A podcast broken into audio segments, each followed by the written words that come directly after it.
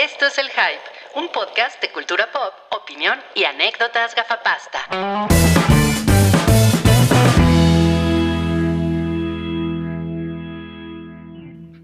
Hola. Buenas, Oli. buenas tardes a Ah, No mames. ustedes. Estamos, estamos en vivo, por eso son tardes. Ah, ho- Hoy no tardamos tanto en salir. Ok. Son, son apenas las 7, 4 de la noche. Hay veces Suenas, suenas como tarado. que ando un poco tardado. sí.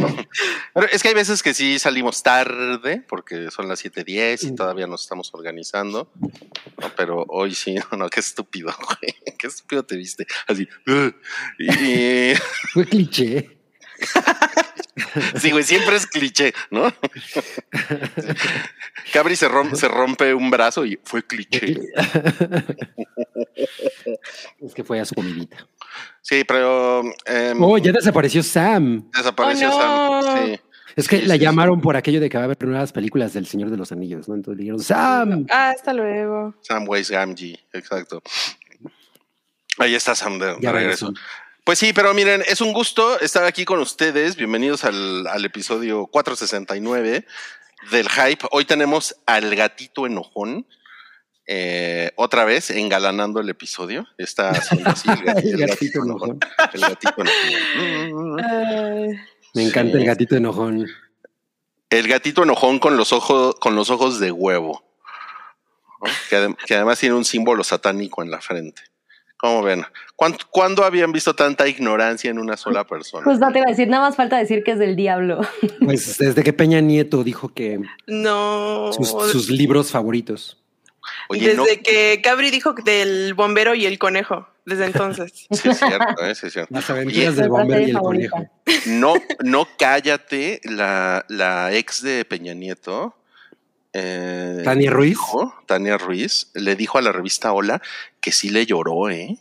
Oh. O sea, ¿quién le lloró a quién? Tania Ruiz le lloró a Peña Nieto. Que ella le lloró a Peña Nieto. Para que vean que los robots también tienen sentimientos. Sí, ¿no? Es Tania, you're a fembot. Y empieza. Todo mal. Qué increíble. Bueno, el día de hoy mm, vamos a, pre- vamos a presentar a la alineación que tenemos. Yo soy Pat Rullomes, eh, eh, así me llamo desde ayer, porque ayer fue el highball, disculpen. Pero también está, ¿Qué significa eso? ¿Qué significa patrullones? ah, pues es, es que así, es Pa- Patrick Mahomes, es el quarterback de los Chiefs. Entonces soy Pat Rullomes. Dis- Qué pedorrada. Sí. Ay, sí, es que tiene que ver con deporte y no nos gusta el deporte. Bueno, ya miau que está aquí con haciendo el ridículo una vez más con su árbol de Navidad. No, Leo, eh, ¿sí hay- ¿sí hay regalos en esas cajas o es, es Que no, son fake. Son props. Bueno, este sí es un regalo. Este es, un, es una pochita. Que sí fue un regalo, pero lo demás son props. Mm. O sea, Una habla, habla con palabras este, en inglés y en español, por eso es, es una pochita. pochita.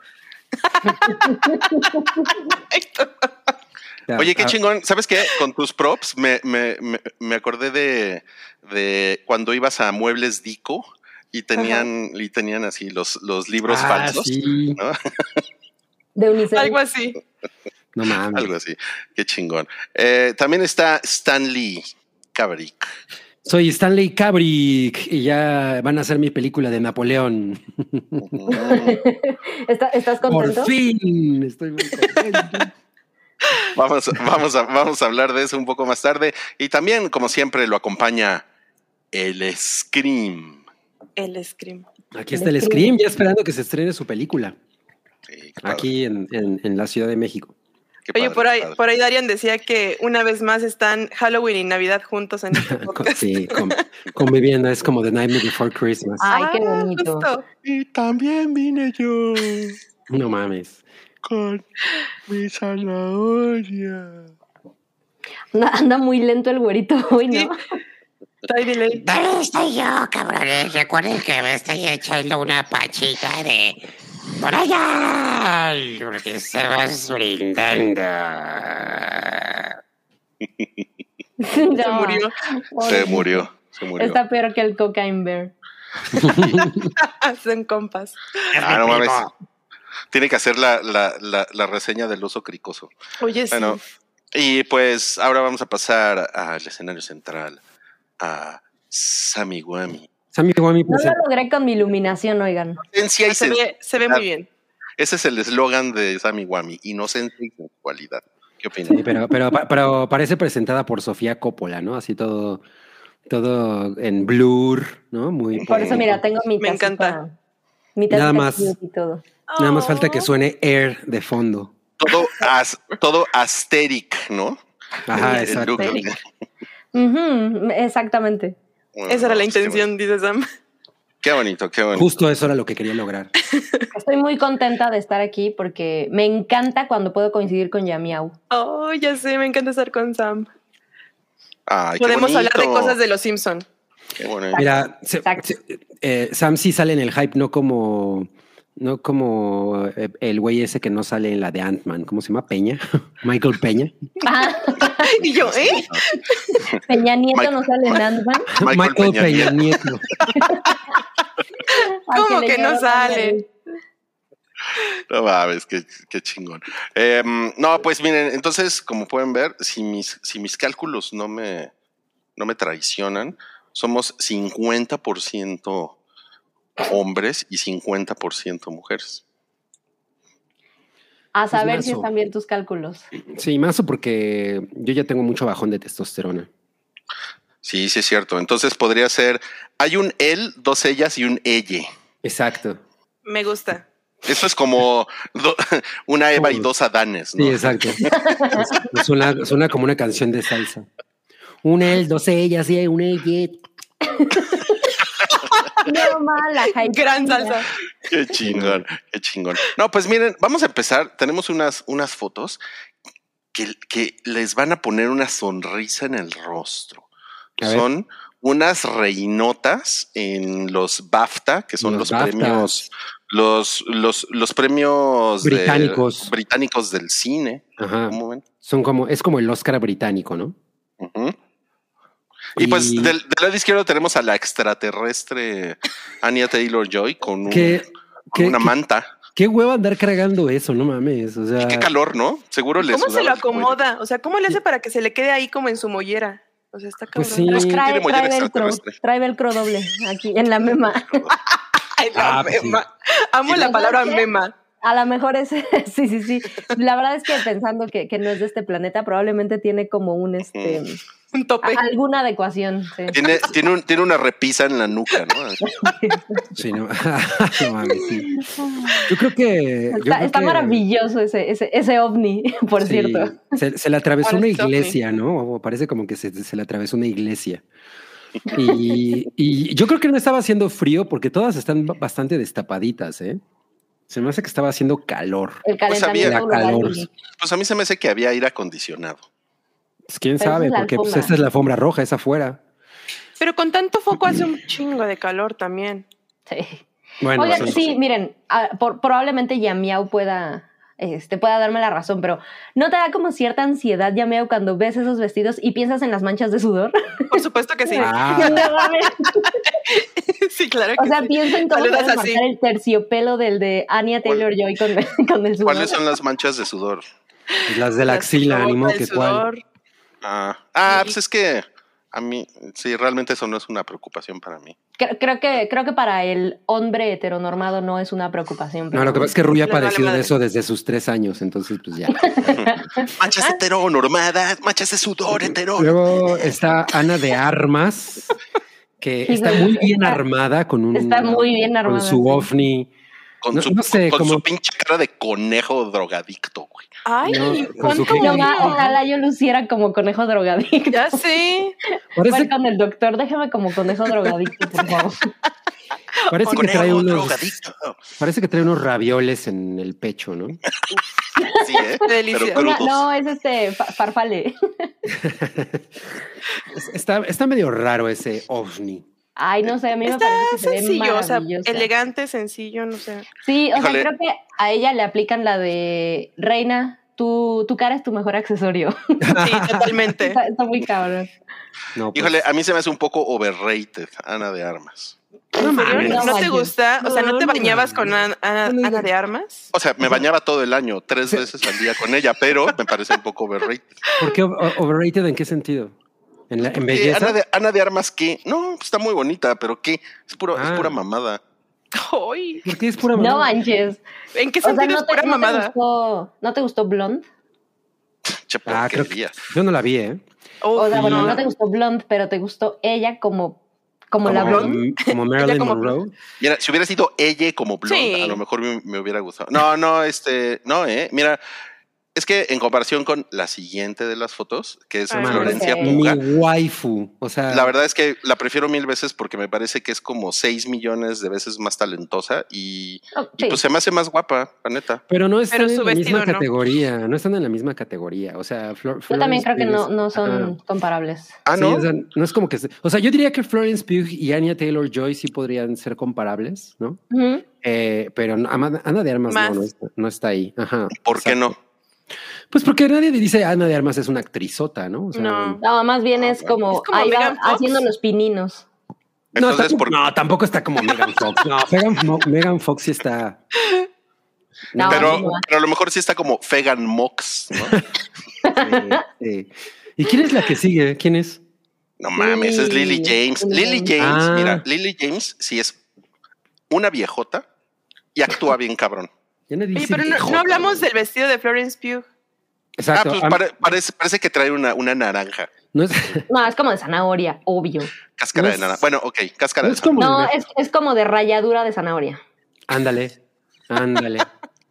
No es, no es el mejor vestido que le hemos visto, No, definitivamente. no. Ay, a mí me parece que se, bueno, es que está muy increíble, que se ve increíble ella siempre. No, con o sea, se ve increíble, pero no Pero es. no es Yo, yo le quitaba lo de aquí. O sea, me gusta esta onda de que el pelo tiene exactamente el mismo efecto que tiene el, vestido, como el tocado Claro. del vestido, claro. y que está como muy frondoso, pero al mismo tiempo se le ve perfectamente la figura, ¿sabes? O sea, creo que hasta se le alcanza a ver como si fuera el ombligo o algo así. yo, me caería, yo me caería con eso. No, bueno, pero, obvio. pero me gusta que trae su argollita en la nariz. Uf, Nunca se la quita así. no mames, a mí- Oh. es- es- ese- esa, esa mujer es lo máximo.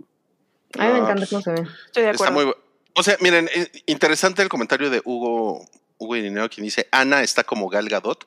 Totalmente, o sea, ¿Por qué No, no creo que entren igual No, tampoco. de estas no. cuatro, miren, No les voy a decir, les voy a decir, de estas ver. cuatro, Ana de Armas es como Gal Gadot porque es- está bonita, pero realmente no tiene nada que hacer aquí, porque las otras sí son muy buenas Actrices. actrices. Yo creo que Ana de Armas sí genuinamente da un buen trabajo en, en Blonde. O sea, no, Yo no también duda. creo. Yo creo que simplemente es, pues El- no ha tenido tanta oportunidad, pero vaya va. Pues el presidente Kennedy piensa igual que tú.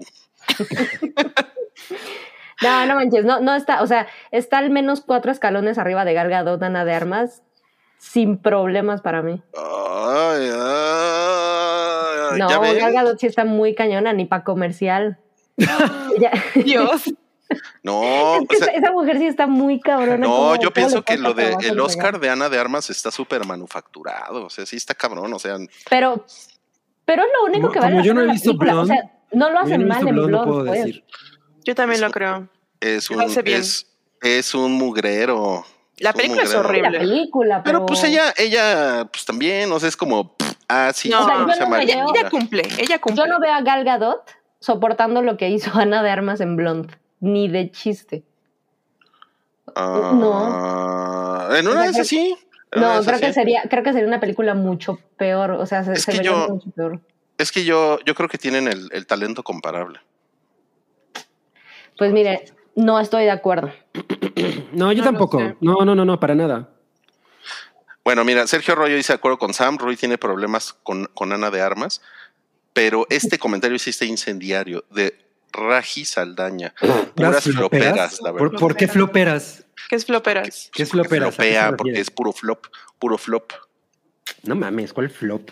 ¿Qué flop? Sí, yo creo que, yo creo que la única que flopea aquí es Ana de Armas. Ahora, el- Lily James hizo muy cabrona a Pamela Anderson.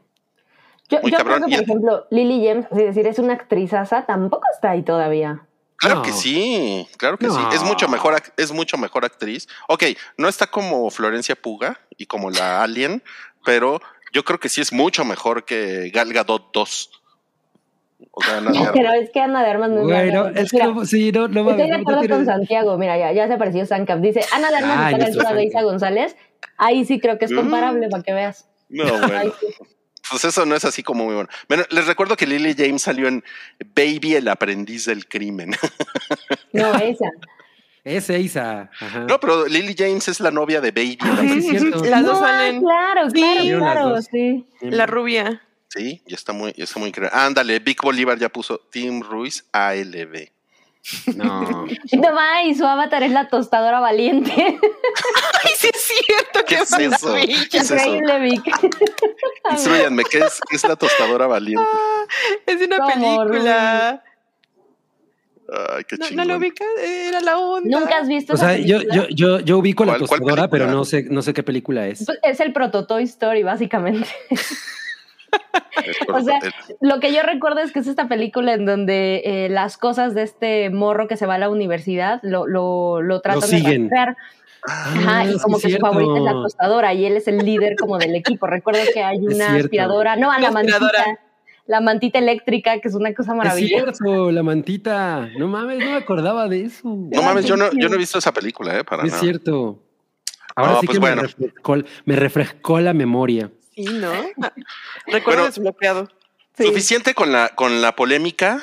Digan Oye, no pero- Ana los- de Armas. Pero en los BAFTA se arrasó este todo, todo tranquilo en el. Ah, sí, pero eso, eso no, eso no nos importa. mames. nada más, No nada más queríamos hablar, nada más queríamos hablar de los vestidos. Qué superficiales. Exacto, Sí. solo querías hablar de la apariencia de las mujeres. De la apariencia de las mujeres, exacto, exacto. Pero gracias por el recordatorio, Cabrín. Estás muy mal. Y ahora vamos a pasar a lo que nos hizo felices en la semana.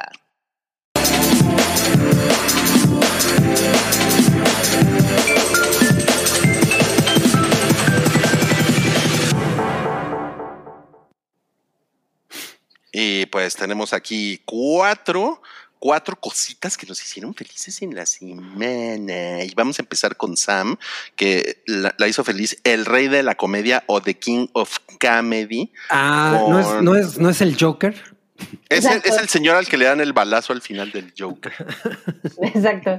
Es el Joker eh, cero. Joker cero.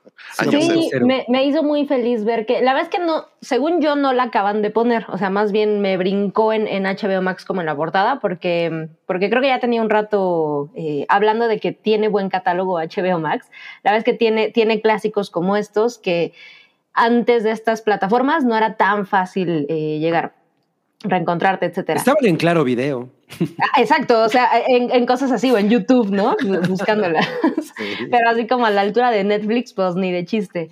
Y yo recuerdo que The King of Comedy, esta película de Scorsese, es, es muy cagado, que es de estas películas que mm, no sé, mm, debo haber tenido entre 13 y 15, ¿no? De, por ahí. Y, y tengo idea de que era algo así como en, en el canal Golden o TNT, algunos que, que teniendo cable empezaban a hacer como, em, pues, curadurías cagaditas de películas y recuerdo que había como alguna, alguna especie de ciclo de Scorsese, no, no sé, que fue donde me enamoré de Goodfellas y pensé, no, esta es mi película favorita del universo.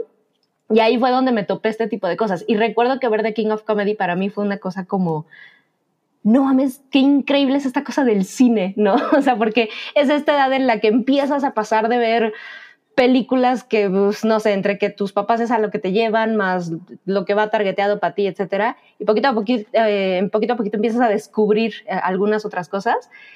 Y esta fue una de las primeras que pensaba, ¿qué es esto, no? O sea, ¿de qué género es? Porque de repente es como eh, oscuro y luego es violento, pero luego es divertido y luego es muy triste. Y, y me parece que algo rescatable ahorita de esta, o sea, hablando del trabajo de Scorsese, aunque suena muy mamón, pero creo que siempre es buen momento para, para visitar sus, sus películas y acercarte, etcétera. Pero creo que este tipo de películas, el Bromas Begins, justo, es una cosa como el Bromas Begins. Ahorita voy para allá. Pero este tipo de películas de Scorsese creo que son, eh, no sé, pienso en After Hours, por ejemplo, ¿no? Son No. cosas perfectas como para acercarte a él porque son películas relativamente cortas. Bueno, no, por ejemplo, esta película dura una hora 30 o 40, ¿no? Pero son llevaderas hasta cierto punto, pero al mismo tiempo como que si- sin, sin aventártelo en la cara, ¿sabes? Con- Constantemente estás pensando, estoy viendo algo muy increíble, ¿no? O sea, te digo, a mis 15 años y era como, cinema, ¿no? Antes de conocer el meme decías, this is cinema, porque hay algo que te deja y ves ciertas actuaciones y ciertas cosas. A mí me parece que son de estas eh, películas bien interesantes para acercarte a, a, a Scorsese, es como muchos directores, o sea, es para entrarle al mamonearle al, al cine, al mundo del cine. Eso está muy padre porque... Eh, por ejemplo, yo recuerdo haber estado a, a, esta edad y conocer antes a los Cohen, que en realidad el trabajo de Scorsese. Y esto me recordaba un poquitín, o sea, recuerdo que era esto como, ah, quizá de aquí viene, ¿sabes? Es como, hmm, estarán inspirados en algo, porque es como una especie de crimen que podría ser gravísimo, pero al mismo tiempo ves que hay como incompetencia por parte de quienes protagonizan toda, toda esta... Eh, charada y entonces es como es comedia pero pasan cosas horribles etcétera etcétera y, y y me parece que es muy un, un, buen ejercicio como de acercarse. Y hoy en día, eh, ahorita que decían el Bromas Begins, me parece que es todavía más cagado. O sea, sí me quedé pensando esta, esta idea de, supongo que si tienes la plataforma, y yo que me lo topé en algún este, festivalillo en tele de cable, ¿no? En algún punto random. Pero pues ahora si tienes estos 13, 15 años y a lo mejor entras a HBO Max y te lo ponen aquí en, en, la jeta, porque te digo, al menos a mí no sé si es por algoritmo lo que sea, pero me salió en la portada la, la sugerencia y que lo veas y que probablemente ya viste Joker, ¿no? Con, con eh, Joaquín Dios mío, Joaquin Phoenix, ajá. Me parece que es un ejercicio bien increíble el, el como esta puertita que, que, justo puedes abrir y decir, oh, ok, investigamos un poco más, ¿no? Se inspiró, tiene algo que ver y entonces te vas a, ah, por eso Scorsese quería dirigir Joker en algún momento, ¿saben? O sea, es como este caminito bien padre que el encontrarme la película en la plataforma me hizo recordar y regresar, etcétera. Y, y, pues nada, me hizo muy, muy feliz poderla revisitar y saber que, eh, pues dentro de todas las cosas que hay de hablar de plataformas, streamings y precios, etcétera, este tipo de cosas son justo lo que creo que debemos de recordar, que está bien padre que exista, ¿saben? Porque, porque son películas que yo la vi como a los 15 años y la vez que fuera de que la buscaras en Blockbuster o etcétera, no son cosas tan fáciles de ver, tan accesibles. Y no es una cosa súper escondida tampoco, o sea, es parte de los trabajos conocidos de Scorsese y Scorsese pues no es un director cualquiera. Híjole, yo nunca la he visto. No manches. Es que nunca, ah, pues. nunca, nunca me la topé en, ni en el videocentro ni en el blockbuster. Ah, bueno, ve justo, o sea, no es tan, tan fácil. Sí, yo me acuerdo uh -huh. que fue como de estas cosas medio de accidente que dices, pues la vi ahí y, e increíble, ¿no?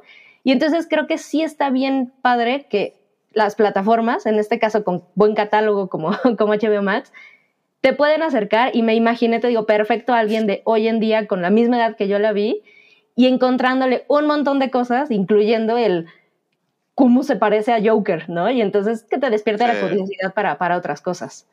Fíjate que en, en, en, HBO Max está también Tarde de Perros con, uh, con, con, Al, Pacino, Pacino, que es una película, ha de ser como de 1975, uh -huh. pinche película increíble que es, de un, es del robo de un banco que, que sale mal. Y, y, está poca madre aprovechar que está en HBO Max para que la, para sí. que la vean, ¿eh? Ah, no, Justo, también es de esas películas que yo me tomé por accidente y que vas y que llegas al final y dices, no, ¿qué acabo de ver? Sí, no, no mames, es increíble. Y que cuando quieres regresar, es difícil, o bueno, solía ser difícil encontrarlas. Por Mira, supuesto, qué chido sí. que está. Por supuesto. No, pues eso, muy bien, ¿eh? eso las hacía más valiosas. Sí, o sea, sí, pero creo que también ya es importante el ir soltando como esta cosilla elitista de, del cine, ¿sabes? Como, eh, ay, solo ciertos conocidos, porque pues porque justo está padre que la gente de cierta edad vea que atrás del Joker, pues hay un montón de cosas más, ¿no? Eh, claro. Y bueno, y de ahí te vas a Taxi Driver y de ahí te vas como mucho más atrás, y etcétera. Entonces, sí de acuerdo con Cabri, pero al mismo tiempo creo que sí está bien padre que ahora es, entras a HBO Max y a lo mejor junto está la niñera y de repente te dice, ¿por qué no te echas de King of Comedy? Y dices, pues va, ¿no? O sea, básicamente sí. lo, lo, que está diciendo Sam es, en vez de que pasen dos horas como pendejos en TikTok, mejor métanse a ver The King of Comedy. Sí, no, definitivamente. Sí. Y el catálogo de clásicos de, de, HBO Max, la verdad es que súper vale la pena. O sea, hasta como, ahí sí para que vean, la función horrible de Netflix, que es el, tú enséñame algo, creo que en HBO Max como de tal año a tal año, tú enséñame algo, está, está bien padre. Mira, Sam, ya te recordaron tus reseñas turcas de 30 minutos. Aquí estamos para darles gusto. No, pues qué bonito. Muy bien, pues eso, eso es lo que hizo feliz a Muy Sammy. Wami esta semana. Y ahora vamos a pasar eh, función doble. Lo que hizo feliz a Cabri esta semana es un disco de un armadillo y un disco de una señora bien chavocha en un avión. No, pues este. No es un armadillo, es un puerco espín. Es un puerco espín con cuchillo. Sí, mira, el, vamos a hablar primero de lo del, de- del puerco espín, porque me quiero sacar eso rápidamente de la cabeza. Eh, Skrillex acaba de sacar dos álbumes, dos eh, co- discos eh, completos, después de que el último, que es Recess, había salido en 2014, ¿no? Entonces, pues ya tenía un rato totote, lo cual no significa que el cabrón haya estado eh, desaparecido. El güey estuvo, ha estado todo el tiempo produciendo un chingo de cosas para muchas otras personas y ahí medio lanzando tracks de vez en cuando, ¿no? Em, pero ocurrió algo muy cagado con esto porque ambos discos, el que, el que tiene ahorita, el que ahorita está en la imagen que se llama Don't Get Too Close, eh, es el último que salió creo que la semana anterior salió Quest for, Fire. Y este, el de la portada que ahorita aparece en la pantalla, que es el del puerco espín, es malísimo. Está, es- es- o sea, ese, no entiendo qué pedo con ese disco. Eh, la verdad es que todo parece lo mismo, parece la misma canción, todo, todo el álbum. eh, y pues, y, y de alguna manera fue como muy decepcionante porque pues, sí, llevábamos como mucho tiempo sin tener un material de que él sacara así como, pues, como Skrillex, tal cual, ya solo mi discos nuevos. Pero el otro, Quest for Fire, está poca madre, ¿no? Entonces, eh, o sea, es muy raro porque parece que hasta fue, es intencional. o sea, como que, como que este disco así dijo, ah, güey, estas pinches rolas que ni me gustaron las voy a poner en el del puerco spin cute. Y el otro va a tener como, como una cosa mucho más eh, diversa. eh, no, no, no, pues no me hizo feliz un disco malísimo. En realidad el que me hizo feliz fue el otro, pero me, me resultó muy curioso que, que lanzara estos dos discos y que uno realmente a mí no me capturó nada, ni una sola canción. Eh, o sea, lo escuché de una y ya se me olvidó. Y el otro sí, sí lo he estado escuchando constantemente.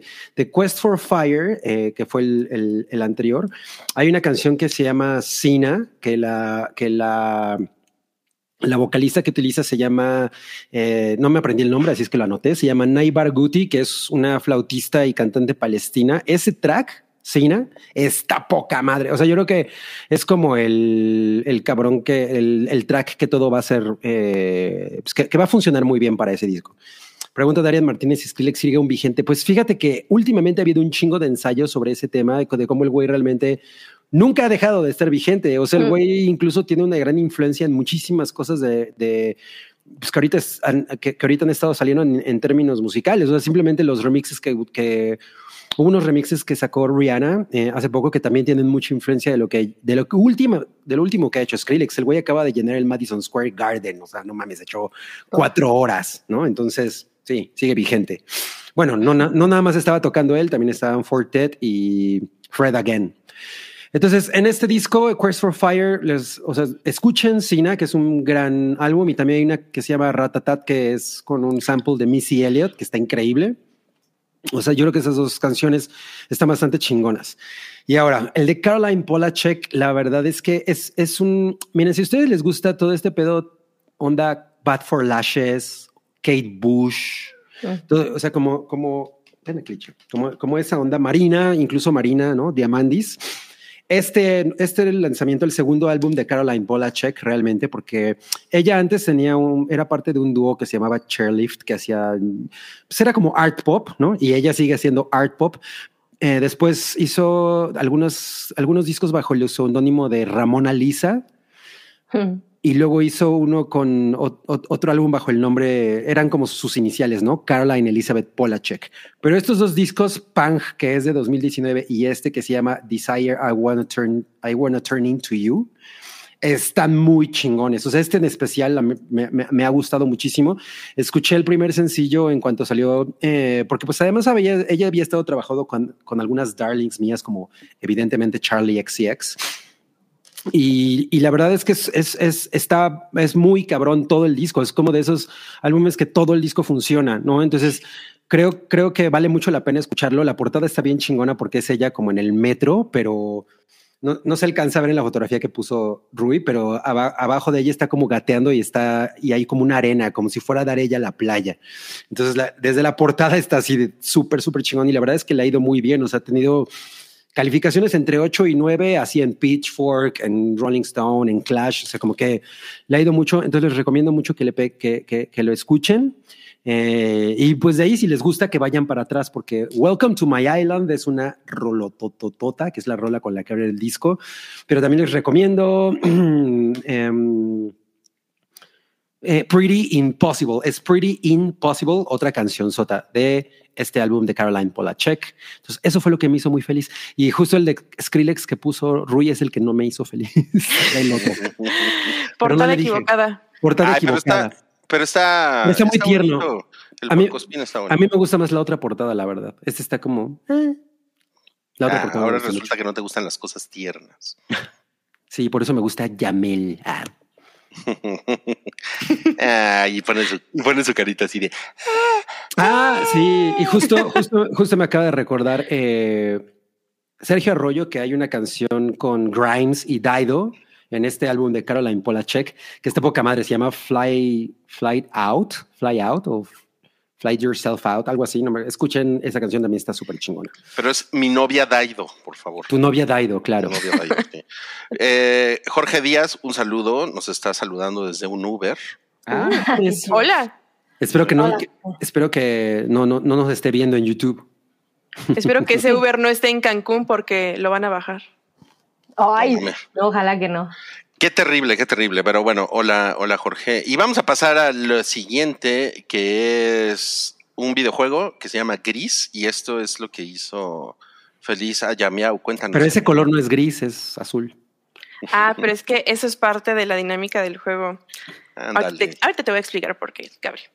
Eh, pues este juego lo empecé, ya tiene rato que lo empecé, porque lo había estado streameando, pero hubo un problema con mi computadora y se crasheaba al momento de que estaba funcionando el OBS y funcionando el juego. Entonces, como ya está viejita mi computadora, pues no funcionó. Eh, entonces me puse a, exactamente, Marmota, es una joya. Me puse a, a jugarlo ya, yo aparte. Entonces, tiene poquito tiempo que, que retomé este juego. Este juego es de finales del 2018, principios del 2019. Eh, este juego fue lanzado por una casa productora, bueno, por la desarrolladora de Nómada Studios. Y eh, no les puedo decir lo feliz que me está haciendo este juego. De verdad, es una experiencia hermosa. Yo creo que pocas veces he tenido una experiencia de este tipo con un videojuego. Es como, si se los pudiera describir de alguna manera, es como si tú estuvieras viendo una obra de arte y quien lo pintó te dijera, ¿sabes qué?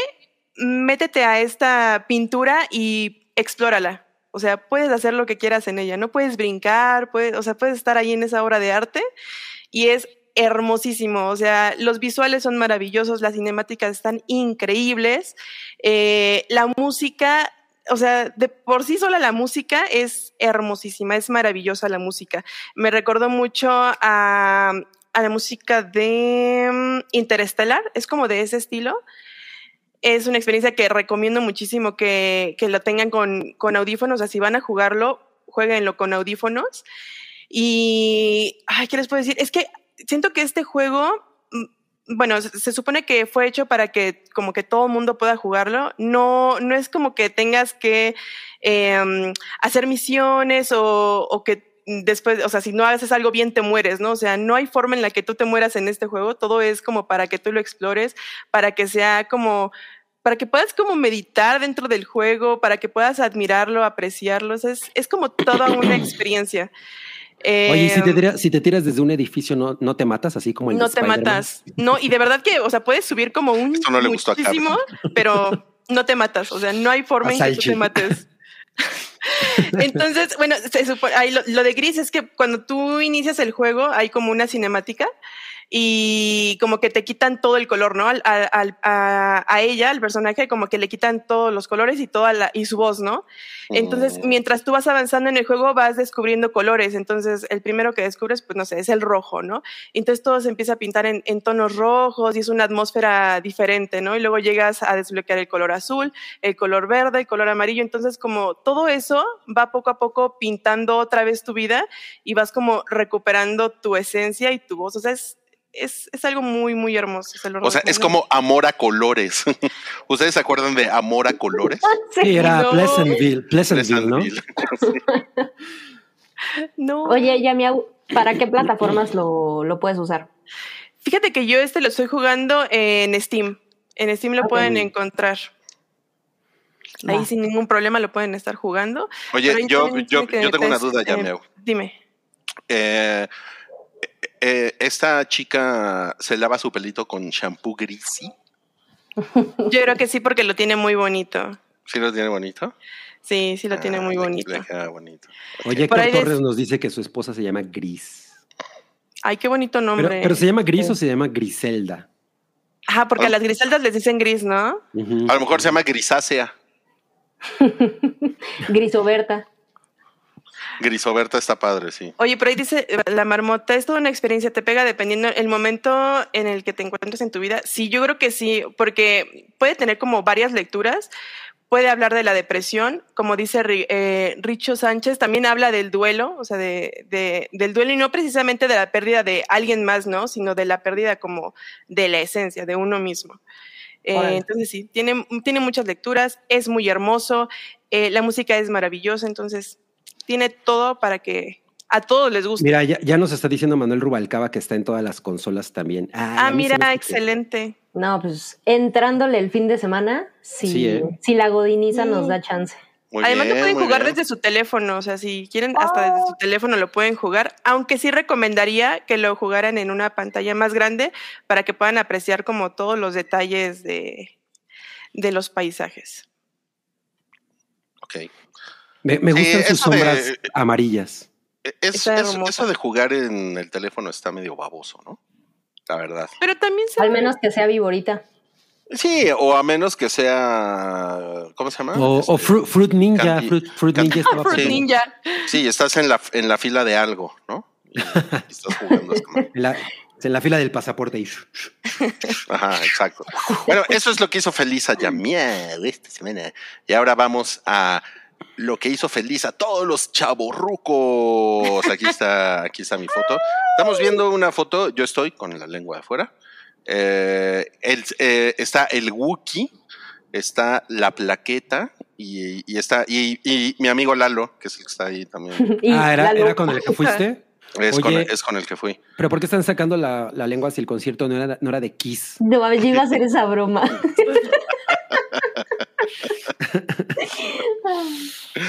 Yo, Oye, yo tengo ah. que decir que me fascina el look de plaqueta. Se ve maravillosa. Ya prosigan. Muy bien. No, pues estaba muy oscuro. No, no te puedo dar más información de su look. y, y no, o sea, nos los encontramos así nada más 10 minutos. ¿eh? Tampoco crean que fuimos juntos ni nada, pero bueno. Pero es una foto representativa. Y pues nos la pasamos muy cabrón. Estuvo muy, estuvo muy increíble. Les voy a decir cosas que me llamaron la atención. Uno, había más gente que en Muse. no entiendo cómo chingados pasó Guau. esto. Estaba hasta, hasta el culo. Me- si han ido al Foro Sol recientemente, eh, muy a la entrada de donde está el área general, hay unas micheladas. Eh, Está Ajá. como el, el puestito de las micheladas. Bueno, la gente llegaba hasta el puesto de las micheladas. De cómo Órale. estaba. Ah, no mames, ¿en serio? estaba Eso- cabrón. Eso no pasó con Muse, definitivamente. Eso no pasó con Muse. Eso no pasó con Pero Muse. mira, es como dice Ángel Lima. O sea, ahí está toda la verdad. Es, es la chaborruquiza entrando en acción. Ese es el fenómeno chaborruco sin Cabrón, ¿eh? Y, y el poder cabrón. adquisitivo del target chaborruco. Por supuesto, por supuesto. Aunque también, ahí ahí tenemos como reportes encontrados, pero también, también había mucha chaviza, ¿eh? lo cual a mí me llama mucho la atención. Van de forma irónica. No mames, Wookie nos contó de una, de una morrilla que él le calculó 20 años. Órale. Eh, aunque Wookie es pendejón para calcular las edades. No, no es cierto. Este, y, y nos dijo que se sabía todas las canciones de Def Leppard, que todas las cantó. Así que, ¿qué, qué, qué pedo, güey? O sea, yo no sé en qué, mo- en qué momento pasa eso, ¿no? ¿En qué A lo mejor tiene que ver Stranger Things y el 80s A lo mejor. Revival. A lo mejor. Sí, lo- yo creo que yo creo que ahorita está muy en boga todo ese pedo. O sea, Sí. eh, eh, eh, he visto mucho, mucho tema sobre el regreso de Motley Crue, incluso ahorita con todas las series. Salió The Dirt y pues, un chingo de banda Sí. joven se, se- se puso muy pilas con eso. Sí, sí, sí, sí, eso puede ser. También creo que tiene mucho que ver que los, los de la generación X, pues muchos ya tenemos hijos y pues, yo creo que se ha, tran- se ha transmitido de generación en generación. Yo no, yo sí quiero ser muy, muy enfático en eso.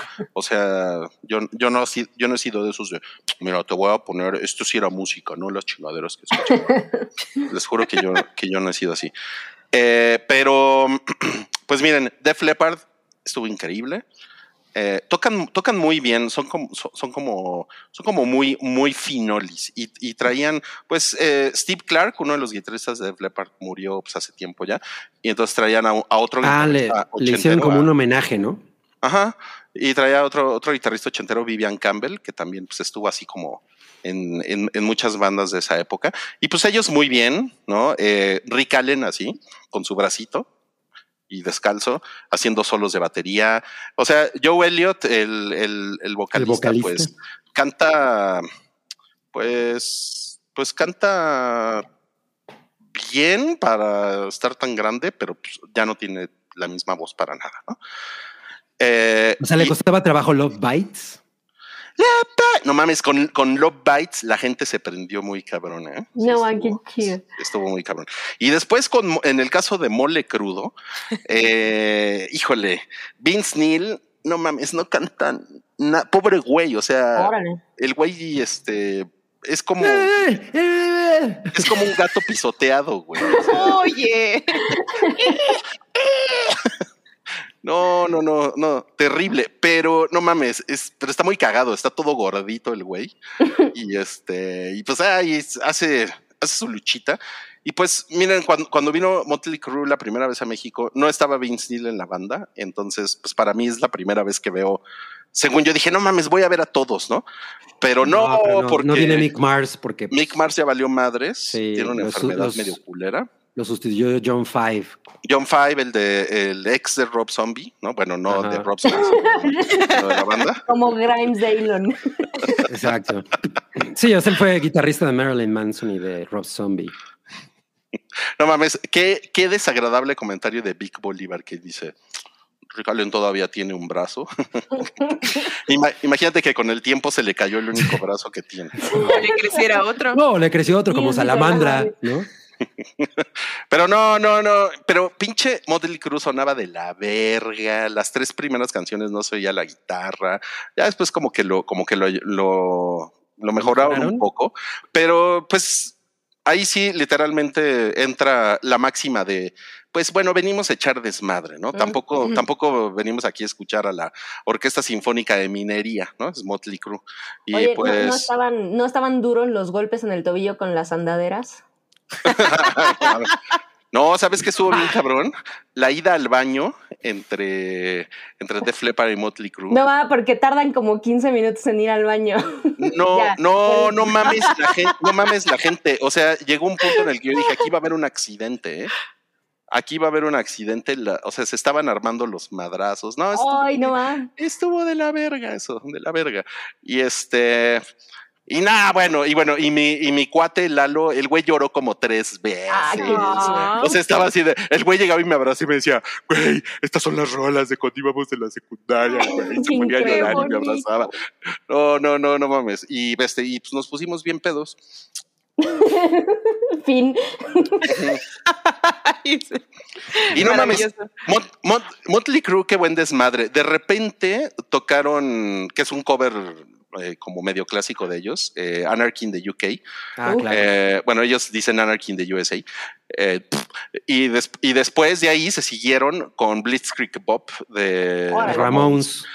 Y pues no mames, ahí la, la verdad es que ahí el concierto ya estaba muy, muy encarrerado y todo el mundo ya estaba muy pedo y el desmadre estaba, pero muy, muy, muy, muy chingón. ¿Hubo slam? Sí, hubo slam. Pregunta Darian Martínez. ¿Te metiste Sí. al slam?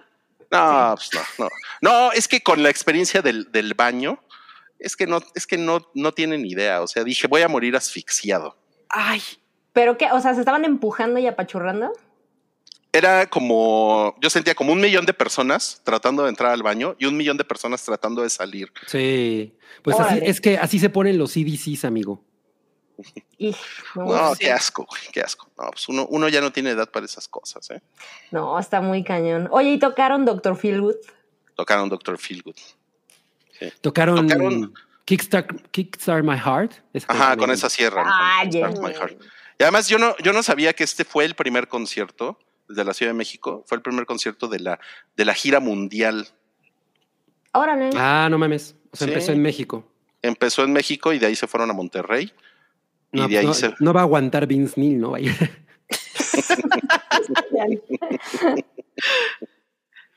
Sí, no mames. No, pero Ay, bueno, muy, muy increíble. Tenían 10 años sin venir a México, entonces sí estuvo, estuvo cabrón, estuvo muy cabrón. Y pues obviamente eso me hizo feliz en la semana. Qué bonito. Oye, ¿y la cerveza en cuánto estaba? La cerveza, fíjense que la Tecate está en 130 y la, y la Heineken está en 150, que Oh, son bastante este, decente. Está decente. Son vasos de, de esos que te dan dos, dos chelas. Y pues la michelada, no sé, porque no pedí michelada. Ya no. Ya no dan, ya vieron que ya tiene mucho tiempo que no dan de los vasos esos que estaban chidos, coleccionables, que eran referentes al, al concierto al que ibas, ahora ya dan de esos vasos desechables de plástico transparentes. Sí, la, la, Ah, sí. toda la comida y eso en los conciertos ha bajado muy cabrón la calidad. O sea, la, pi- la pizza está de la chingada. O sea, antes sí era una pizzita de Domino's ahí como medianamente decente. No, no, no. Estas son así como esas que te regalan en la calle. No, son. Cambiaron a los proveedores, ¿no? Eso es Sí, muy, eso es- está muy eso es terrible. muy evidente. De hecho, a mí me sorprende que haya, que haya Tecate, porque pues, era Corona siempre, ¿no? Sí. Y a De mí la verdad me vale madres porque me sabe igual la Tecate y la Corona, ¿no? Pero lo de las pizzas, eso sí es un crimen, ¿eh? Eso sí es un No, No, sí el vaso, el vaso es un crimen, que ya no den el vaso. El El vaso. Bueno, el vaso chido, el de Corona, pues, a mí me gustaba más que el que dan ahorita, porque ahorita nomás es un vaso transparente. No, pero es que antes era del concierto al que ibas, o sea, traía las imágenes pues y todo no. Mira, No. pregunta, pregunta Schoolen, Schoolen Brooks, ¿dónde regalan pizza para ir? Lo que pasa es que hay una, hay una modalidad aquí en la Ciudad de México de gente que trae unos, unas motitos que parecen como de Domino's Pizza. Son como O sea, Tommy. Pero parecen, ajá, porque son azules, así igual. Y te dicen pizza, pizza de a 10, pizza de a 10. Y, y tú te imaginas, ah, pues es como una pizza que le sobra a Domino's o algo así, ¿no? O, es una pizza muy buena porque es de a 10. Pues no, ¿eh? Una vez, una vez así me, me- me pedí una así, güey, no mames, cuesta 10 varos, chingón, ¿no? O sea, seguramente son así como, como, pues que no, ya, ya no las quisieron en Domino's, pero no, güey, o sea, es una pinche base así horrenda de pizza que, el- o sea, el, neta es muy desagradable, o sea, yo sí estaba, yo estaba bien pedo y pacheco y la neta es que ni así me lo estaba comiendo. Y te costó O sea, 10. sí, No. y me costó 10 pesos, pero pues... no, Wow. Ni Por eso digo que las regalan. Sí, La literal. estafa de la pizza. Sí, sí, Mira, pues pones Santiago Herrera, no mamas, mi cabrillo cae en esa estafa saliendo del corona, estaba de la verga. Sí, güey, está- neta están terribles, o sea, no, no si- ni siquiera los 10 pesos vale. O sea, es que imagínate, imagínate de No. qué debe de ser para que alguien que se tomó la molestia de ir a pararse afuera de un lugar a 10 pesos le salga chingo. Ajá, exacto, imagínate. O sea, no entiendo cómo lo logran. No, no, no, Ay, no, no, no, no, estuvo O sea, es como falsificar monedas de a 50 centavos. Sí, o sea, esa vez estaba yo en la zona rosa, pensé, güey, mejor me iba a comprar unos cacahuates así, ni, ni Kishawa, ya, aunque sea. Una maruchan. Qué chingón, güey. Ay, güey. Bueno, eh, tenemos un super chat de Gina con G, quien eh, no, no está ahorita, por lo que veo. Dice besitos a los cuatro en sus cachetitos. Los veo en repetición, los TQM, y qué bonita Gretsuko de portada. Ay, gracias. Te Gina. queremos, Gina. Cuando, cuando, veas, TQM. es- cuando veas este mensaje después en la repetición, piensa mucho en nosotros, Gina. Gracias.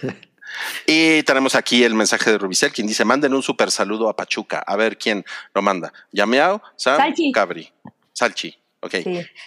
Pero es mudo. Eh, eh, eh, quiero decir que vean. Meteora. Porque lo voy a grabar en Pachuca. Saludos a Pachuca. Pero aquí está Salchi. Mira. Ah, no mames, no lo vi. perdón, perdón. Adelante, Salchi. Sal, Salchi, por favor. Ah, No, pues ya, ya, la, la voz estaba diferida. Sí. A ver, Ah, sí, bueno, quiero mandar un saludo a Pachuca y vean Meteora. Y vean cine turco. Adiós. Gracias, Salchi. Ya, no mames, qué gran, qué gran pendejada. Em, ahora a, les, a Salchi no le gusta esto. les manejamos lo que viene siendo el spam. Recuerden que hoy, al terminar este episodio, vamos a ver el segundo episodio de La La Loud, que se trata de las cosas que torturan a Cabri, de su banda favorita, de Page Mode. Uy, sí, no mames, tengo mucho que decir. De- de- debo, debo comentarles que hace rato vi un video de Rick Viaro, ah, que, quien es mi crush. Uy, Rick Viaro. Este, hablando de justo de Depeche Mode, de bueno, las bandas que nos gustaban antes y las vemos ahora. Y no puedo creer que le haya gustado la nueva canción. O sea, en serio, pues sí, sentí así, ah, me quiero roncar los oídos por escucharlo decir que estaba padre la producción. No puedo creerlo. O sea, me, Bueno, si quieren saber de las cosas que torturan a Cabri de Page Mode, no se vayan. Después del hype, vamos a ver La La Loud, episodio 2. Y aquí tenemos Ajá. un pequeño teaser. Ay, no voy a hablarles más de Depeche Mode. Y el día de hoy les voy a hablar de Depeche Mode. Este es mi cassette de Music for the Masses que compré en 1987. Y de Playing the Angel para acá, lo que ha hecho Depeche Mode ha sido dejar de... Me quedé picada. No, no terminé la frase. Ya lo quiero ver. Espero que se hayan quedado picados para que al rato vean La La Loud. ¿ok? cuatro cabris. ¿Por qué cuatro cabris? Estoy viendo doble. eran dos. No sé, ¿eh? seguramente está pedo. Pero- perdón. Ok. Sí, ¿Qué pasó? Se paró Rui. No, pues pensé que, es, que, estaba llegando el súper, pero no, nadie, Ah. nadie pidió el súper. Creo que se, creo que se equivocaron. Oh. Ay, disculpen ustedes. ¿Qué les parece si mejor nos vamos a los estrenos de la semana? Porque hay varios estrenos esta semana. Oye, Venga. sí.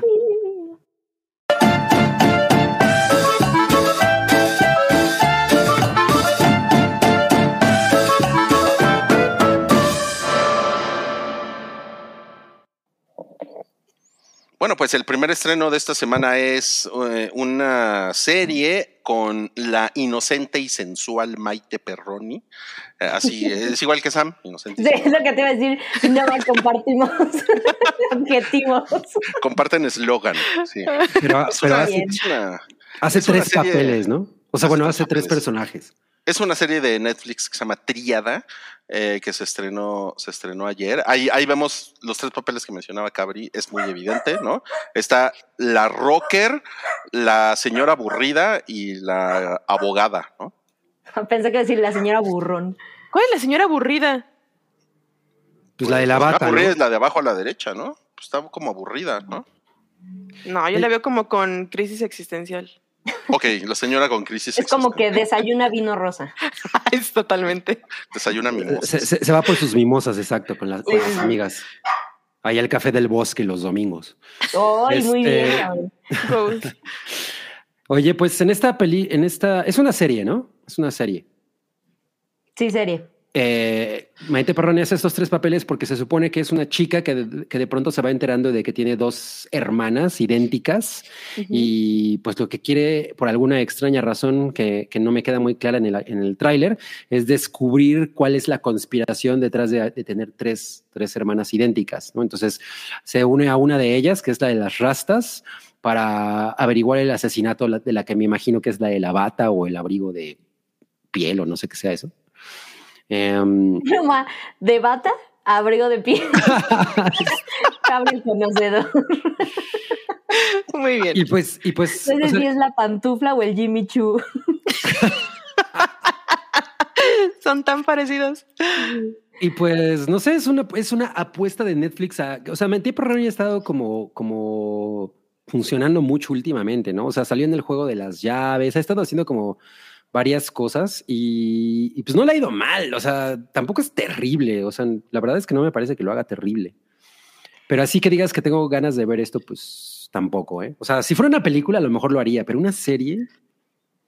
Pues mira, ya te puso John Jr., la Maite siempre actúa igual, Milik. Sí, pero, pero no es, o sea, pero no es horrible, o sea, no es como que digas, ay, güey, No, sáquenla de pues ahí. qué para pena". nada es horrible, está guapota. No, Maite. sí está bien guapa. Sí, sí está bien Es guapa. inocente y sensual. Es inocente y sensual, como A Sam. mí, a mí lo que me parece, y, y creo que por ahí lo- los comentarios confirman completamente eso, es que igual que como con el juego de las llaves y todas esas cosas, se siente como estas producciones mexas que son como una imitación terriblemente ejecutada de una combinación de cinco, ocho productos gringos, ingleses, lo que quieras. Claro, como, como Orphan Black, ¿no? Como Orphan Black, eh, bueno, la de Lucerito. Pero, pero además de una forma mediocre, porque va, cabrí. O sea, no es que Maite Perroni sea terrible actriz, pero puta, o sea, también aguantarle una serie. O sea, si Yo es que sí, Sí, exacto. sí, o sea, si me ver, si Emily in Paris, ¿sabes?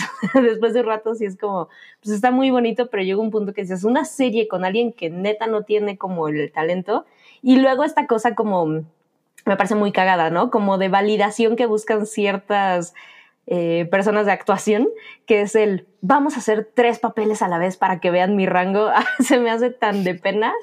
Ya sé. Sí, sí, sí está muy aventurado, ¿no? o sea, y, y- y además creo que esta cosa como de la caracterización también está exageradona, ¿no? O sea, Ujú. un, un eslapón, Chafa. ¿no? No, ma, es justo como de Televisa, ¿no? Ajá, Así de sí, sí, sí, marcadísimos los estereotipos. Falta la gorda que siempre trae una torta en la mano. La- ándale, te vamos a acusar de gordofobia. Ah. No, yo estoy acusando de gordofobia Televisa.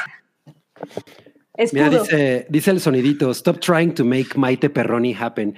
O sea, es que yo Ay, creo que, sí, yo creo que sí tiene algún tipo de jale, porque la he visto en varias cosas y, no, y no, no le ha ido mal. O sea, no, no es como que la crítica la haya paneado universalmente, ¿no? O sea, sí siento que, que en general han jalado las cosas en las que ha, en las que ha participado. Sí. Pero esto sí ya me parece extremo, así como de, te vamos a dar tres papeles. Uh.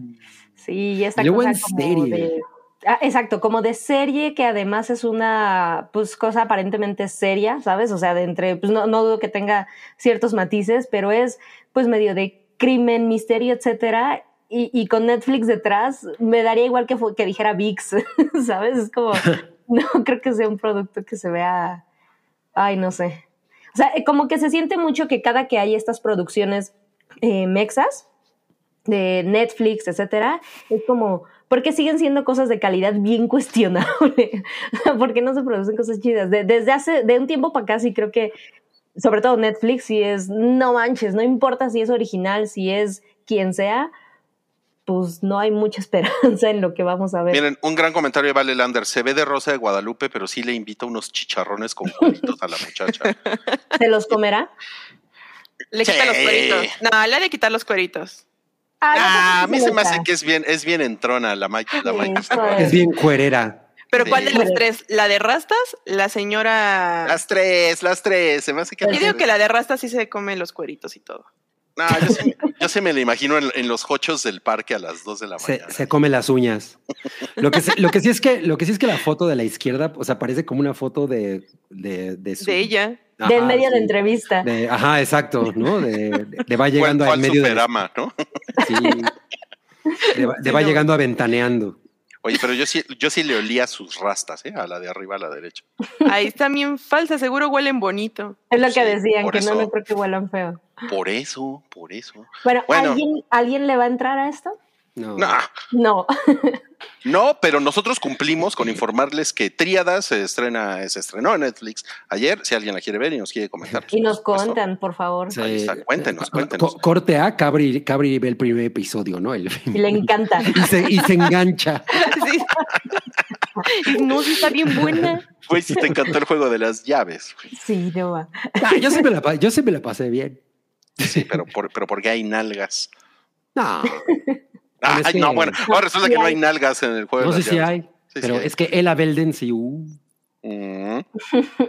Nalgas. Bueno, otro estreno es no- Not Related eh, al Hype, la nueva vida de Toby. Eh, se, se estrenó también ayer, eh, en, pero está en Star Plus. Esta también es una serie y sale Lex Luthor, Mark Zuckerberg Y también, sale, y sale Claire Danes. Claire Danes también. Sí. Ustedes lo recordarán por éxitos como Romeo y Julieta a fines de los 90. No, pero hizo esta serie. ¿Cómo se llamaba su serie? En Ah, pues la de, la de los espías de Homeland. Ujú. Homeland. No. Homeland. Ah, sí, Sí. Homeland, Homeland. sí. Homeland, sí. Es que decir Homelander, no, Homeland. Era buena esa serie, era buena, pero creo que la, la mataron y se acabó la serie. pues, No, no, no. O sea, es que la serie siguió con, y con ella, el personaje principal muerto. Y ya como que a nadie le interesó. Ajá, Ah, como que dijeron, ah, ¿y eso qué? ¿no? Sí. O sea, no vayan a matar a Blas Pascal en The Last of Us, por favor, porque nadie la va a seguir viendo. Bueno, ¿de qué va la nueva vida de Toby? Pues se supone que Jesse Eisenberg es el esposo de Claire Danes y pues, es un güey así como medio, medio teto, ¿no? Y un día ella, ella huye, ella huye y le deja al, al hijo. Y entonces al principio él piensa que pues, la, la morra se fue con unas amigas, ¿no? Pero pues en realidad se da cuenta de que ya no va a regresar y entonces él trata de investigar por qué, pues, qué, qué es lo que pasó. Entonces hay como estos saltos, ¿no? Eh, flashbacks de cómo era su vida antes, etcétera. Y, y pues él tiene que irse adaptando porque además, eh, pues dice, ah, pues voy a disfrutar de, de- de- del desmadre de no estar con mi esposa, pero pues las cosas se le complican. La, ver- la verdad es que, o sea, se ve bien producida, pero híjole, no se me antojó nada. Pero se ve Es bien producida. que, mira, a mí, a mí me llama mucho la atención, pero es que creo que sí necesitas tener como ciertos elementos en tu vida que te den empatía con esto. ¿no? Ajá, Por ejemplo, tener, hijos, ¿no? O sea, de, de entrada, yo, yo creo que pues no eres target, cabri, ¿no? Sí, no, no soy target. Bueno, bueno, clichés, mi. Ah. Es tu hija. Sí, es mi hija. Sí, no, no, no me llamó tanto la atención, pero creo que se ve bien producida y además Claire Danes siempre lo hace bien. O sea, Y él es buen actor. La, él es Sí, buen la verdad sí. es que le, le echa ganitas el Jesse. Ajá. el Jesse, el Jesse Eisenberg, sí. Y pues, y está, está interesante. eh, siento, siento que todavía son como mu- muy, muy, historias de como de primer mundo, ¿no? Como de hombres que se quedan a cuidar a los hijos, porque Claro. yo creo que no es algo que suceda con tanta frecuencia acá en México. Acá en México es como todo lo, todo lo contrario, ¿no? Claro. Eh, eh, pero, pero está interesante. O sea, está, está interesante como, como esta idea de pues güeyes de en, en, en, edad mediana que pues de repente se quedan como con todo el paquete, ¿no? Que no precisamente está glamoroso ni chingón. Sí. Claro. Sí, no, la verdad es que sí, sí parece como interesante que, que además siendo una historia de 2023, pues podría aprovechar para, o sea, bueno, yo es la idea que me quedé, ¿no? O sea, debería de aprovechar como para profundizar ciertos temas. Eh, yo, yo pensé como un poquito fuera de esta cosa, ay, no sé, de poner en un pedestal y es un héroe el hombre que Ah, ya, ya, ya, sus hijos porque pues, pues sí, ¿no? O sea, ¿cómo? Y, y siento que al menos puede haber cierta cosita de perspectiva, pero la verdad es que tampoco fue algo que me super llamara para entrarle luego, luego a estar. Y pues hay, hay que ver la serie, ¿no? Para, ver- Sí, para entender si se trata de eso o no. Sí, sí, sí. ¿La vas a ver, Roy? Pues fíjate que sí, me, sí le entraría. ¿eh? Yo creo que va a haber un, un episodio y va a ver si me engancha como a Cabri este, triada. No, pues qué vergüenza te pusieron, cabri. Bueno, vamos, vamos al, al, al siguiente estreno de esta semana que es Desconectada.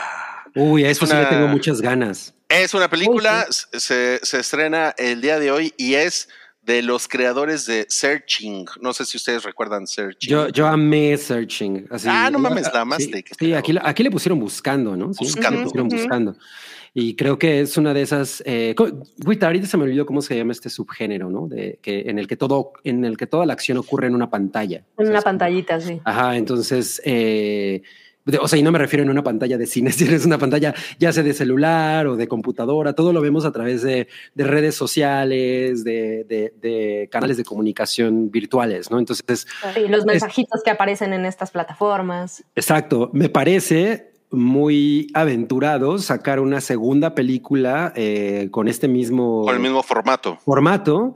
Lo cual debe de, lo- y he visto que las calificaciones son muy positivas y pues debe ser un- un- una, una cosa chingona, ¿no? O sea, la verdad es que sí le, sí, sí le estoy echando muchas porras. Eh, y en esta ocasión eh, se trata de esta chica que vemos en, en pantalla, la chica de color, que al parecer su madre eh, se, va, se, va, se, se- se va de loca con el, con el novio a Colombia De loca. y, desaparece, ¿no? Y entonces la hija, al tratar de buscarla, pues empieza a indagar en el, en, pues, de, de diferentes maneras en las redes de la, de la madre y, so- y comienza a darse cuenta de que en realidad no conocía bien a su progenitora. Eso, eso está muy cool. A mí, o sea, la verdad es que no creo que sea una cosa como muy aventurada el sacarlo, porque si vemos, no sé, o sea, no, no están como al nivel, pero Unfriended es algo que pareciera que solo funcionaba eh, bueno, ya la vimos y de repente tenemos otra. Y, y, la verdad es que es una cosa como el found footage, o sea, se termina convirtiendo como en una especie de, de, pues, de medio y, y, y sí subgénero, pero es más bien como esta herramienta para contar una historia. Y, y, creo que funcionan muy bien. Por ejemplo, ay, híjole, no me acuerdo cómo se llama esta de Jay Gyllenhaal, donde él es operador del 911. Ah, sí, que, que la pusieron en Netflix. ¿Cómo se llama? Ajá, exactamente. Y, y, creo que la verdad es que es más bien este tipo de historias, eh, ¿cómo se llaman? Embotelladas, ¿sabes? Que es el no, no, no ves nada más, o sea, es casi, casi como radionovela, o sea, depende muchísimo de todo lo que estás escuchando y, y por supuesto de la actuación de las personas que están como en primera persona. Eh, a mí no se me hace una aventura que funcione. Y creo que esta sí tiene, o sea, juega con un poquitito más de estos conceptos en donde, eh, no sé, hay un poquito más de gente involucrada, ¿no? O sea, no es Jay Gyllenhaal aguantando una hora y media de película él solito en el teléfono y transmitiéndote la angustia.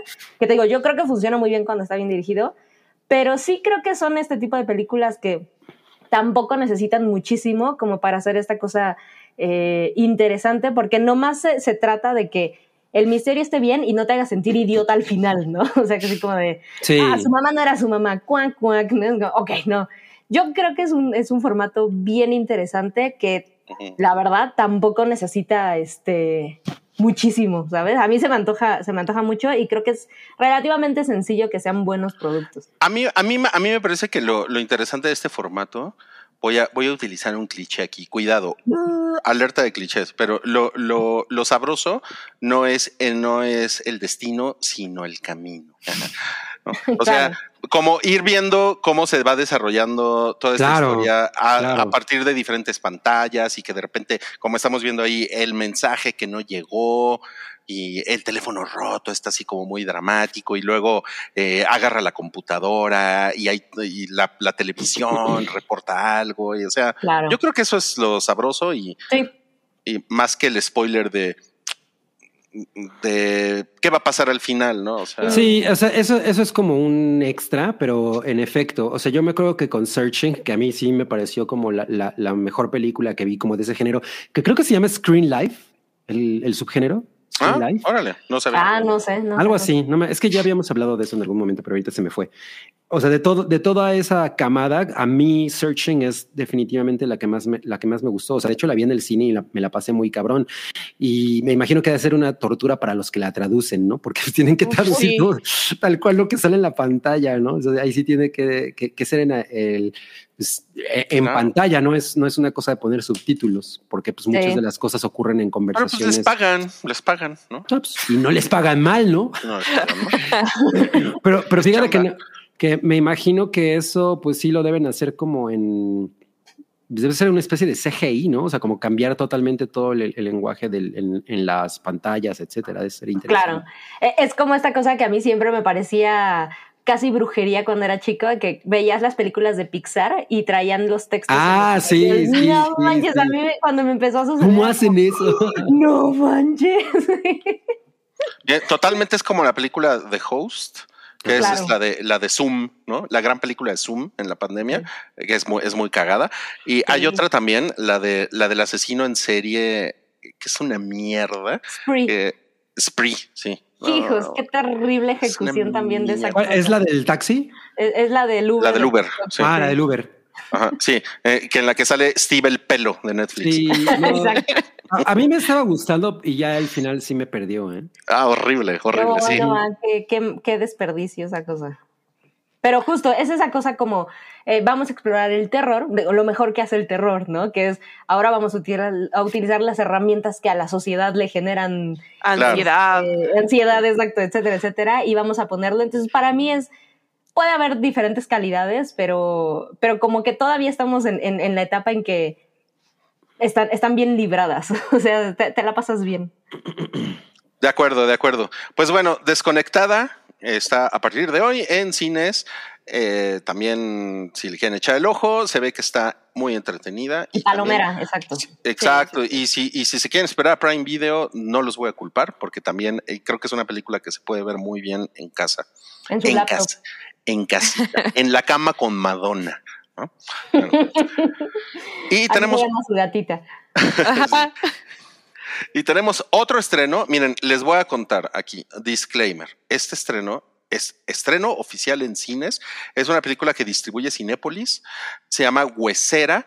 Sin embargo, sin embargo, importante mencionarlo, nosotros ya reseñamos esta película en el episodio 453, que fue el del gabinete de Guillermo del Toro. Eh, Aquí les estamos poniendo el código QR por si ustedes se quieren ir a la reseña completa de Huesera. Cabri la reseñó porque la vio en el marco del Festival Mórbido en aquel momento, ¿no? Ajá, De, ajá. de todos modos, bueno, ahí está como todo el, todo el pedo de la reseña, si le quieren dar clic, les digo. Pero de todos modos, Cabri, para la gente que le va a dar hueva a dar, eh, darle clic al código QR, ¿qué nos puedes decir de esta película que se estrena ahora en cines? Pues sí, es del año pasado y, y traía como mucho, mucho hype, ¿no? Había mucha, mucha conversación en torno a Huesera porque pues es una película de terror que, que se centra en la, en la maternidad, ¿no? O sea, eh, no, no es... No es una película con mucha acción, en realidad es, es muy lenta. A mí me parece que está, su- que está bastante bien realizada, pero, pero dos cosas que nada más quiero poner en la mesa, dos cosas que no me gustaron. Creo que es muy larga para, para su propio, pues, como, como que eso atenta contra la película misma, pudo resolverse en, en, en menor tiempo. Y, y la protagonista, que es el, su papel es Valeria y se llama, la, actriz se llama Natalia, Natalia Solián. No me gusta nada cómo lo hace. O sea, ella, ella, creo que, creo que todos los, todo lo- el, el resto de los actores están muy bien. O sea, sí, sí, sí, sí tienen capas y son, sus personajes tienen dimensión, pero el de ella es plano, plano, plano. Y a mí O sea, eso- pero ¿es el personaje o es cómo lo hace ella? La actriz. O combinación. No, yo- es que es que yo creo que, que, que hay un tema eh, en, el, en el que ella no tiene eh, la capacidad como para proyectar las emociones que está sintiendo, porque, porque efectivamente el personaje es, es, es, es una chica que está muy encerrada en, en todo lo que está sintiendo, porque a pesar de que ella eh, siempre quiso ser madre o, o bueno, sue- sueña con, con, con la maternidad, cuando llega, el, cuando esta llega, eh, pues ella lo, lo sufre mucho y realmente de eso se trata la película. La, O sea, la película es como que, es algo que me gusta muchísimo y, y- y- últimamente hemos hablado mucho sobre eso y creo que ha habido muchos, muchas cosas en el entretenimiento que, que abordan el tema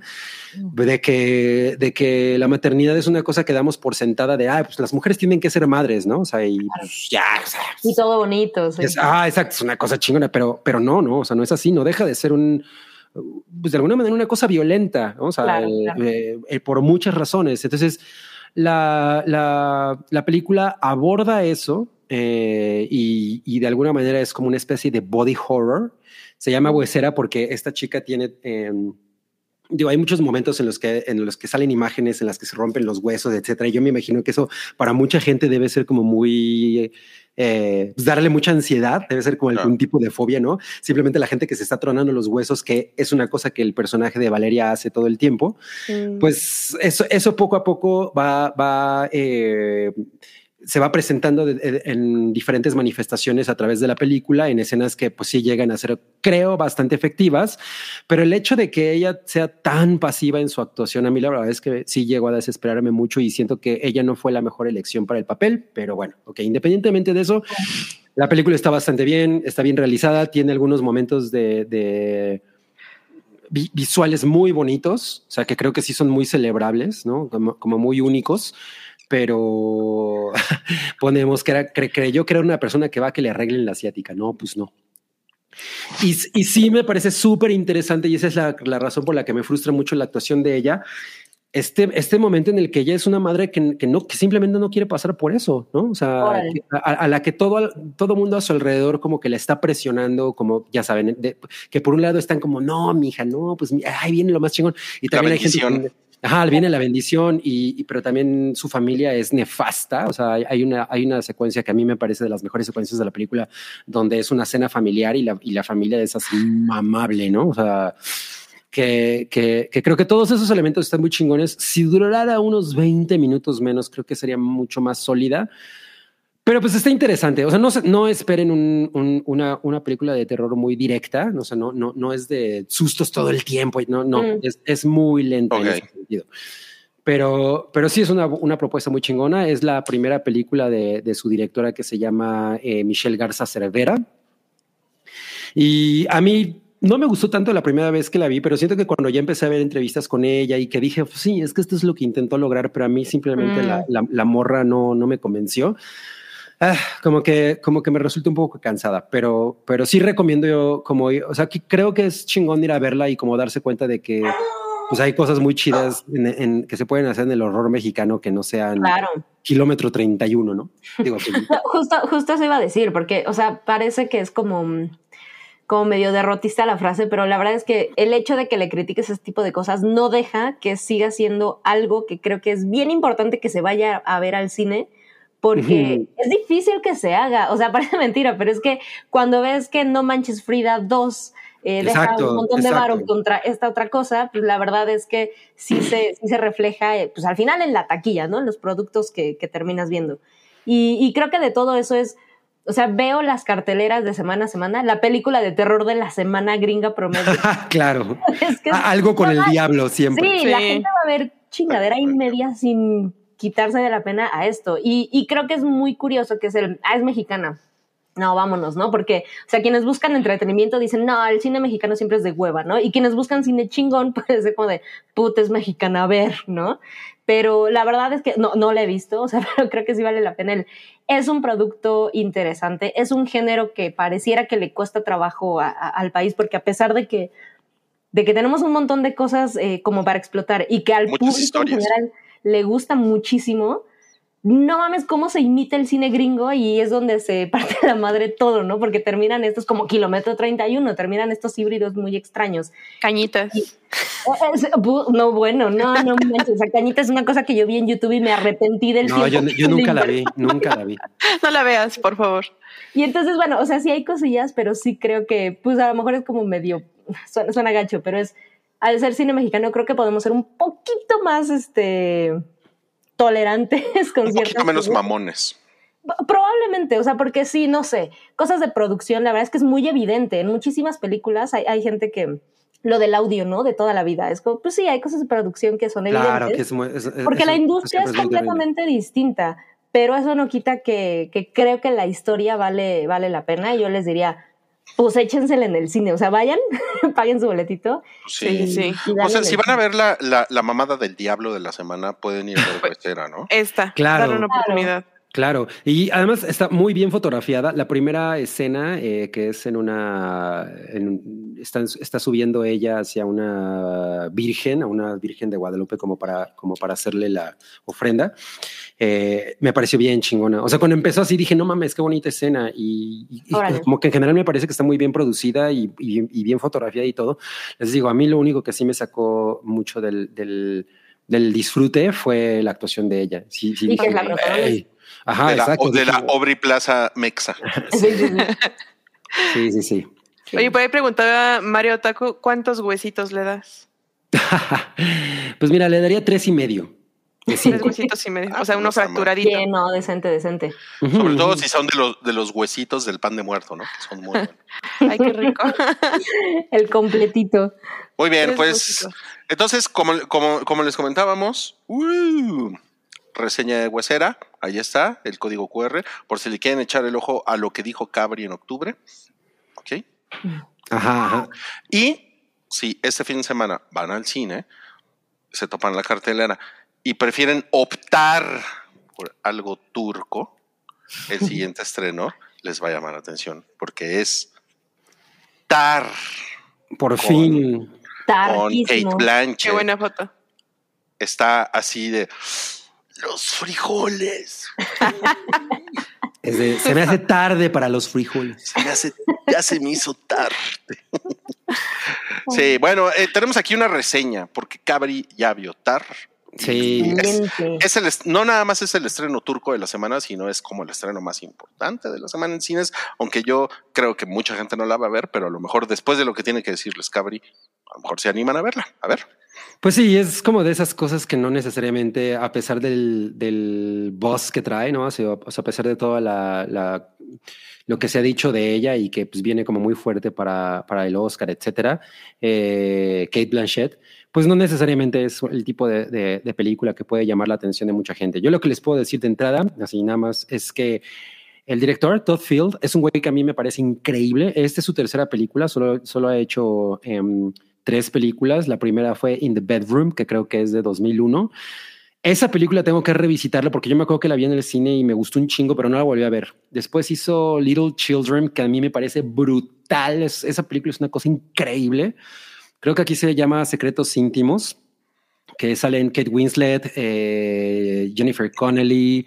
Es este dude que hacía Rorschach, que siempre se me olvida su nombre, eh, Ajá. Earl, Earl Ujú, ujú. Healy, que hace un papelazazo de un, de un pedófilo que, güey, la manera en la que Todd Field presenta a ese güey es una pinche maravilla, ¿no? Entonces, Y, y el señor del conjuro. y el señor del conjuro, ajá, que es, es, ¿cómo se llama ese güey? Se me fue ahorita, eh, Patrick, ¿cómo? Ya se me fue ahorita. Es el señor del conjuro. sí. El señor del conjuro. Y si ustedes no ubican a Todd Field, porque sí creo que es un, que es, que, es un director a pesar, que a pesar de que es muy cabrón y hace unos dramas bien chingones, la gente no sabe realmente quién es. Si se acuerdan en Ojos Bien Cerrados, el güey que le da la clave Fidelio a Tom Cruise, Patrick Wilson, ya nos dijo el actor, es, el, nombre del actor, Héctor Torres. El güey que le da la clave Fidelio a Tom Cruise, ese güey es, es Todd Field, el, músico de la fiesta. Entonces, bueno, pues a raíz de que tiene esas dos películas que, que a mí me gustan un chingo, el hecho de saber que él iba a sacar una nueva película y además con Kate, con Kate Blanchett el, como protagonista, pues sí, no mames, para mí fue así como, ¡ah! muero por ver esto, ¿no? Entonces ya, finalmente pude verla. Eh, dura dos horas y media y no sé si saben bien que, que pues es al final un- un- una, una, una película sobre, la, se llama Tar porque la- el personaje de Kate Blanchett se llama Lydia Tar, es una directora de orquesta inmensamente popular, o sea, eh, está en la, en la, es ficticia, pero en la ficción de la película está como al nivel casi de Karajan, ¿no? O sea, de Herbert Mm. von Karajan, o sea, es alguien así cabronamente famoso y, y es en especial con un poder dentro de, dentro de todo el pedo, eh, pues de, la música de cámara, etcétera, pues muy grande, ¿no? Eh, ella es eh, una, es una, es, es lesbiana y vive con su, con su esposa, pero es un gran personaje. O sea, a mí me encantaría que le dieran el Oscar a esta mujer por hacer este personaje porque es una persona detestable, ¿no? O sea, es, es, es, es una persona que abusa un chingo de su poder y, y justamente ahorita que acaba de ocurrir lo de lo de, de Weinstein. Pues no mames, o sea, el, el- el tema de la película resuena muy cabrón porque pues es efectivamente la cultura de la cancelación, el pedo de usar tu poder para, para no nada más para abusar de la gente, sino además arruinarla si no, si no cumple tus caprichos. Y, y- y por otro lado también esta parte de, bueno, podemos separar la obra del artista, ¿no? O sea, como que es como que Mm. esos tres, esos tres este, escenarios los toca muy cabronamente. Ah, como les digo, la película dura dos horas y media y a mí me parece mm, que es bastante pesada. O sea, yo sí no puedo decir que toda la película la, la disfrute inmensamente, pero tiene unos pinches momentos de, de no mames, esta cabrona, ¿no? En especial me imagino que, bueno, no sé si han visto que hay una escena justamente en la que, en la que ella, que es además profesora de música, en una academia súper prestigiada, eh, le- se avienta un tiro con, con un chavito que le dice que no le, que, que él como, como, co- no me acuerdo si él es una persona gay o es bisexual o no me acuerdo qué, pero decía, a mí- ah, yo no conecto con Bach porque Bach era un cabrón cis, cisgénero, Sí. heteronor- heteronormado alemán. Oh, que la así. Fascista. Entonces, sí, y se avienta una conversación con ese güey que número uno es un plano secuencia que está espectacular, no mames, ese Ah, pedo, simplemente, simplemente toda la, la, la el, o sea, el, mo- el montaje y la, mm, ¿cómo se llama? El, la colocación de los actores en, en los diferentes momentos, no ¿cómo se llama? El, el bloqueo. la coreografía. Ajá, el, es una mamada de lo cabrón que está eso. O sea, es- esa secuencia es así, de vete a la chingada. Pero, y, y- y a mí llegó un momento en el, que la, en, la en el que la película me empezó a parecer como un poco repetitiva. Mm. Eh, o sea, como que ya dije, yo dije, ya me quedó claro qué pedo con esta mujer. Pero, el, pero, pero los últimos 20, 15 minutos, no mames, qué chingón. O sea, qué chingón desenlace. O sea, Ah, órale. Sí. El desenlace es maravilloso y la escena que cierra la película como que es de esas cosas que a todo mundo deja como qué vergas acaba de pasar. Increíble. chingón. muero por ir a ver. Ajá, o sea, güey, no mames, ese final, o sea, Ese- me, me encanta esa cosa que genera un silencio incómodo en la sala, ¿no? Ah, o sea, que nadie sabe qué hacer ni decir después. No, pues te van a, te van a acusar de, de, de spoiler. Ah, sí. Ya, ya me No, pues, No, güey, pues ya voy a ir nada más esperando la escena final, güey. No, no, o sea, que ya no- me contaste. Sí, no es una, no es una cosa así de, de- de un gran espectáculo. Simplemente es como un cierre que es perfecto cierre para, para, lo, que- para el discurso de esta película. O sea, yo creo que el final, que es el momento en el que realmente la conocemos a ella, es, es una descripción de personaje de vete a la chingada. O sea, es maravillosa, maravillosa, maravillosa, maravillosa. Oye, Y- oye, Cabri, sale Thor. Porque nos pregunta Héctor Torres y Tar es la hermana. Pues sí, pues porque es su Pues sí, ella hermano. güey. de- Pues es su ella hermana. de la hermana, de Exacto. hecho. Ella es Hela. Eh, sí, exacto. Entonces, pues sí Ella sale. ¡Wow! Vela. Mames. No, no, ni de madres es un spoiler. O sea, la verdad es que no tiene ni pinche idea de hacia dónde va eso. O sea, yo- ahí, ahí sí me quedé así de verga, qué chingona manera de cerrarlo, porque eh, no, no, el- o sea, la manera en la que des- en la que Todd Field logra describir el arco del personaje, como les digo, había un momento en el que a mí ya me estaba perdiendo, como que dije, bueno, ya necesitamos como ir hacia algún lado porque porque ya no, ya no estoy tan metido con, en la película. O sea, por ejemplo, siento que hay algunas conversaciones que ella tiene con, con, con, un par de personas que me parecieron que se cuelgan, ¿no? O sea, como que queda claro qué es lo que está tratando de- de- de- de pasar, pero se cuelgan demasiado. Pero, pero sí, sí cierra de una manera muy chingona. Entonces, me, siento que con, que con la película me pasó lo mismo que con La Bruja, que la primera vez que la vi fue Mm, como que no era necesariamente lo que estaba esperando. ok. Y en especial porque las otras dos películas de Todd Field siento que son mucho más directas, a pesar de que igual son muy lentas y todo, pero son mucho más directas y cada y las escenas son, son muy, muy, muy, o sea, pegan poca madre. En esta yo sentí que había algunos momentos en los que sí me perdió, pero sí, pero sí, sí amarra muy cabrón y, y es y, y Kate Blanchett aquí está muy, muy, muy, muy espectacular. O sea, sí entiendo que Michelle Yeoh va a ganar y entiendo las razones por las que ella va a ganar el, el, el Oscar. Tiene, es un pedo político muy cabrón. O sea, mientras, eh, mientras todo en todas partes al mismo tiempo es, es una película que, a la que Hollywood dice, sí, a huevo, no mames, esto nos, nos ahora- ahorita nos conviene un chingo Claro, eh, claro. vitorearlo. Aquí no, aquí es todo lo contrario, ¿no? Es, como, es, es como algo que quieren echar hacia abajo de la alfombra porque pues, les da un chingo de pena, ¿no? No, mames. Eh, Oye, pero entonces ella merecería ganar el Oscar a Mejor yo- Actriz. a- a- para mí sí, porque hacer un personaje tan, tan odioso, es un personaje que, de- que neta dices, no mames, qué persona tan, tan, tan complicada, pero además, o sea, eh, no es únicamente complicada por, por lo escandaloso que es su caso, sino porque realmente ya, ya poco a poco se va, se va, te vas dando cuenta de quién es la persona y de dónde viene. Y la verdad es que el origen del personaje, no mames, es muy, muy chingón. O sea, sí fue wow, a huevo. O sea, por eso, por, por eso está trazada de esa manera, ¿no? Em, Mm, entonces, pues es un estudio de carácter, ¿no? Realmente, y, y es, es una pinche maravilla en ese sentido. Yo la, la voy a, la voy a volver a ver porque sí creo que las que una segunda recorrida para mí va a aterrizar muchas otras cosas que yo en el momento, en mi primer enfrentamiento con la película me costó un poco más de trabajo. ok. O sea, sí siento que a lo mejor por el, por el humor del que estaba o, o por, o, por la, o porque a lo mejor estaba esperando una cosa completamente diferente, pero justo es lo que, lo que me pasó con La Bruja la primera vez, que sí salí como diciendo, güey, estuvo chingona, pero no quedé enamorado de ella. Y ya cuando la volví a ver, dije, no mames, o sea, es, de, de pronto ese es el tipo de cosas que te pasan por diferentes razones, ¿no? Pero, pero esto es, eh, o sea, aquí Kate Blanchett está espectacular. Bueno, pero esta señora también es una bruja, ¿no? es una bruja, sí. Por lo que Sí. dices. Mira, ya, no- ya me puso Vale Lander como Ánimas de la Isla, ya la vi como cinco veces. No, esa película, la primera vez que la vi así, me rendía así ya a sus pies. Sea, No mames, lo, lo hiciste de nuevo. lo, lo- lo logré hacer de nuevo. No, no mames, algunos comentarios alguien preguntaba si ya la habías mencionado hoy, así que la respuesta es sí. Sí. No, no mames, qué horror. Y, y ya me puso mareo Taku, dan, Cabri dándole el Oscar a la persona blanca. Pues es, es- o sea, es que miren, Michelle yo está muy bien, cabronamente bien. O sea, y sí, y sí creo que hay todo el sentido para que ella se lo lleve, pero hacer un personaje así de, de horrible, en como, o sea, que como, que como que su esencia es horrible.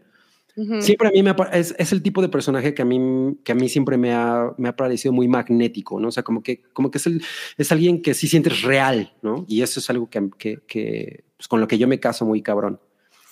Pero bueno, ahí está, ya la estrenaron, vayan a verla. Ahí lo tienen. Tar, do- eh, si quieren estar dos horas y media en el cine, vayan a, vayan a ver Tar. ¿no? Eh, ¿Vale la pena irla a ver al cine o la esperamos a streaming? No, sí, sí es de cine, sí es de cine. Sí es de cine porque, porque sí ¿Por hay unos, hay, hay unos momentos en, en, ajá, en el sonido y en la fotografía y en, o sea, y eh, es, es, es una película de mucho feeling también, ¿no? Entonces sí, sí es de cine. Vale. Ok. Además, échansela para, para su maratón de, del Oscar. El ah, Oscar. cierto. Sí. Ahí va en para la que- bolsita. Para que estén listos para la mágica noche del Oscar que se acerca. Sí. Bueno, tenemos un Ah, último mira, eh, estreno. no- no- Esta- nos dice, espérate, nos dice Daniel Salazar, yo quería ver un duelo entre Nina Hoss y Kate. Güey, esas dos, o sea, verlas a las dos juntas, no mames, está de huevos. O sea, sí, sí, sí es muy chingón. Si quieres estar en el cine, bueno. Ok, ok. Bueno, ahora sí, vamos a pasar al último estreno que tenemos esta semana, que es The Consultant en Amazon Prime Video. Eh, sale el, el- el dentista de Django. Christoph Waltz. Ajá. Yo hubiera pensado en el cazador de judíos, pero. A mí me gusta más el, el personaje del dentista, definitivamente. ¿Sí? Sí. es adorable. Sí, es ay, a mí se me hizo, ay, es que se me hizo bien copia, ¿sabes? O sea, fue como de, esto ya lo vimos. Entonces me dio cosa. Y pues esto es una, es una serie eh, que es como, es un thriller y también es una comedia. Y pues según lo que tenemos aquí en, la, en las notas, es un, pues es un consultor que, que es Christoph Waltz, que lo, que lo contratan para, para mejorar ah, pues como la organización, ya saben, interna de una de un negocio de una pues de una app, De una, ¿no? de una- sí, De- de una- de Y además de una, Ajá, una o sea, compañía como- que se dedica a hacer juegos. a hacer juegos. Ajá, en, Ajá. en- en apps, ¿no? O sea, o sea, suena como un startup eh, millennial, ¿no? Ajá, exacto. Que a mí, a mí la verdad es que sí me pareció interesante esta cosa que, que pueda jugar con el, el- el tema de humor negro, con thriller y demás, en el ambiente de lo terrible que es la vida laboral para mucha gente hoy en día, sobre todo a nivel tecnología en Estados Unidos, que es, digo, en todo el mundo y sobre todo post pandemia. Es un tema tema. relevante, ¿no? Sí, está, está, está muy terrible esta cosa que, y, y- e incluso nuevas este, culturas, etcétera, que están- se están formando, ¿no? Como de, ok, pongámonos a pensar en la explotación laboral que existe y, y qué sucede por medio, eh, con, con los trabajadores y etcétera, etcétera. Y la verdad es que me parece bien interesante esta cosa que, por supuesto que no es que se acerque a Servant, eh, de, a Servant, eh, perdón, a Severance ni de chiste, pero creo que está interesante todos estos temas que para hacer Prime eh, me recordó incluso un poquito más a The Voice, por ejemplo, que The Voice tiene esta cosa como de crítica corporativa eh, bien constante en toda la serie, o sea que si limpias a los superhéroes se queda esta cosa como de el capitalismo es una, una, una cosa horrorosa, es un monstruo terrible. Y, a mí sí me llamó la atención un poco esto en donde se va un poquito más a, un ambiente chiquito, o sea, como, como a lo individual y el ver cómo esta gente puede sufrir, ya sabes, en lo que a lo mejor exagerado como se va a pintar eh, acá, pero es el, ok, tienes a la empresa que de repente dice, ah, necesitamos levantar esto, ¿no? Vamos a, vamos a pagarle a un güey para que venga a hacer así. Y entonces llega este güey y de repente es, y quien sufre es la persona que está trabajando que dice, no mames, porque en algún momento se ve como esta cosa de, no es nada más lo que puede sentir eh, la banda del godinato, es no manches, llega esta persona y que etcétera, etcétera. Exactamente. A fuerzas es el, tienes que ponerte la camiseta. Aquí hay hora de entrada, pizza. pero no de salida, ¿no? Y todo esto llevado a la cosa de, y llega un momento en que te pueden pedir que des la vida de por medio. Claro. Sí me parece algo interesante que explorar hoy en día. Y de la mano de Prime, o sea, si fuera Netflix diría, "Eh, a ver. Además, pero- mira, curioso que mencionaste Servant, eh, Sí. porque esta serie Servant. eh, eh, es, no, sí, pero, pero es curioso porque esta serie la creó y la escribió el creador de Servant, Mm. que, Ah. que es un güey que se llama Tony Basgalop. Ok. Que ustedes saben que yo amo Servant y he estado así como chingando con esa serie últimamente. Bueno, porque ahorita está la última temporada. Es, es- Pero- es como tu Banshees of Inisherin. Es como, me- es como mis, mis ánimas de la isla. Pero, o sea, creo que con eso yo dije, ah, sí le, sí le voy a echar el ojo, ¿eh? Porque me, Ah, porque me gusta mucho como lo que creo que puede pasar en esta serie, que es así como te esperas una cosa y acaba siendo una, una mamada completamente A, distinta. a mí el tono me recordó un poco a The Game. Mm. Sí, ah, ok, sí, sí, sí, claro, sí. claro. O sea, que, que es un tema un poco corporativo, pero llevado como a un extremo así de casi la vida y la muerte, ¿no? O sea, Eh, sí, totalmente. Ajá, si- si- si- siento que va por ahí. Y pues este güey es lo máximo. O sea, mm, verlo, Sí, verlo, y- verlo en pantalla siempre es súper chingón. Y como que él, digo, me imagino que él es como representante de una, de una generación de, de rucos, ¿no? Eh, claro, es el Boomer, es el boomer. Él es el boomer que no, en mi generación sí, sí trabajábamos y no éramos huevones. Y los, y los güeyes que estamos viendo del lado derecho de la pantalla, pues son más bien como, eh, pues ya sabes, ¿no? Son estos millennials que no saben ni qué pedo con la vida. Entonces ese choque intergeneracional, Millennials explotades. millennials explota, se ve que va a estar muy cagado, ¿no? Sí, sí, no, yo también lo creo. No, pues, entonces, esto se estrena mañana. Mañana en Amazon Prime Video The Consultant es una serie, por si le quieren Es, echar el ojo. es el día de la bandera, el 24 de febrero. Es el Es día de la bandera. correcto. Sí. bonito. Día de la bandera. Con razón día de la clases. bandera. Con razón. pues es que no es, no es feriado oficial el día de la bandera. ¿Y por qué no hay pedo. clases? ¿Mm? ¿Y por qué no hay Ah. clases?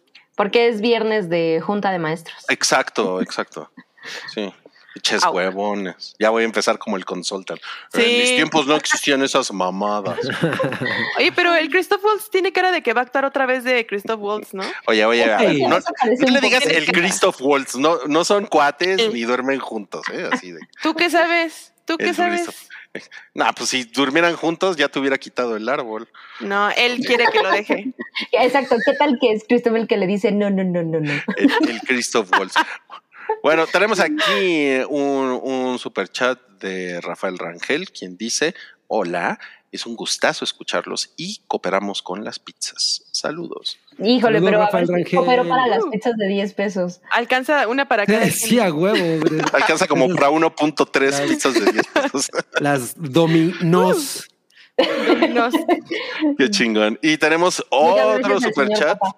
Otro superchat acá de Rubicel, quien dice, Cabri, mi horóscopo de la semana, soy Aries. Ah, y el momento que uno estaba esperando. Mm. Ay, sí. Aries, hijo de la luna. No lo hagas, Aries. No es buen momento para adoptar un perrito. No va a caber en tu departamento de 4x4. A menos que tú te vayas a dormir a la azotea. Mejor compra una tortuga. Si te cansa, pues haces una sopa. Esa chica que te trae loco no te conviene. El arroz se le pega y se pone hasta el culo con dos for locos. Un jeque de Etiopía te hará una oferta tentadora que te llegará por email. Hazle caso y serás billonario en una semana. Tu número de la suerte es el 5, así como tu boleta de calificaciones en la primaria. Te deseo mucha paz y sobre todo mucho, mucho, mucho, mucho, mucho amor. No mames, güey. Cada vez están mejor esos, esos horóscopos. Oigan, eh, ah, ahora que mencionaste las tortugas, miren, tengo aquí mi ahorca tortugas. Qué feo. Ah, no más, ¿qué es, ¿qué es eso? Córtalos. Sí, córtalos. Quémalos para que contamines. Eh, soy Hannibal Lecter. No creo. También te puede hacer como máscara de Hellraiser. Tiene, Oye, sí, no mames. eh. Bueno, vamos a pasar ya a la siguiente sección, que es, solo tenemos una, una reseña. Bueno, ya, ya tuvimos, Oye. ¿qué- qué- quiero decir una cosa, quiero decir una cosa. ¿Puedo decir una cosa? ¿Puedo decir una cosa? a ver, Es que hubo un comentario que dice Sergio Castañé, ¿cuánto para que Cabri haga un TikTok probando la coca de Rosalía? No está buena, ¿eh? No está buena. ¿No? La, la- no, la de Marshmallow sí me había gustado bastante, pero la de Rosalía... Dicen Pero- que sabe a coco, ¿no? pero tenías que fingir que no la habías probado, güey, para, Ah, ¿Qué pasó que con el pagara y para dinero, que. Ah, bueno, No, bueno.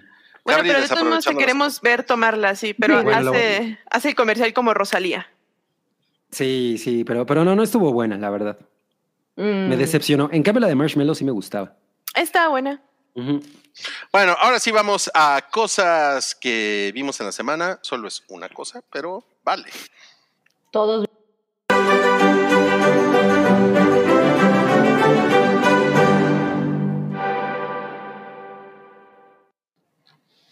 Pues le vamos a ceder la palabra a Doña Yamiao con su Que, que de Navidad. Agretsuko en Tomatomato tiene 100, pero no es esta temporada. O sea, es en No, me imagino que es global, ¿no? La última es, el, es, el- es la calificación global de Agretsuko, pero la temporada 5 todavía no tiene suficientes calificaciones, eh, pero de todos modos, pues aquí lo tienen.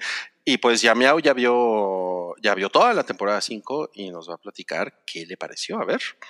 Sí, bueno, en el capítulo anterior del hype, ustedes recordarán que yo les dije que no tenía nada de ganas de ver este, la nueva temporada porque ya desde la cuarta no me estaba gustando. Pero eh, fui a visitar a mis papás y, después de comer cada quien estaba viendo su teléfono y dije, puta, ¿qué hago, no?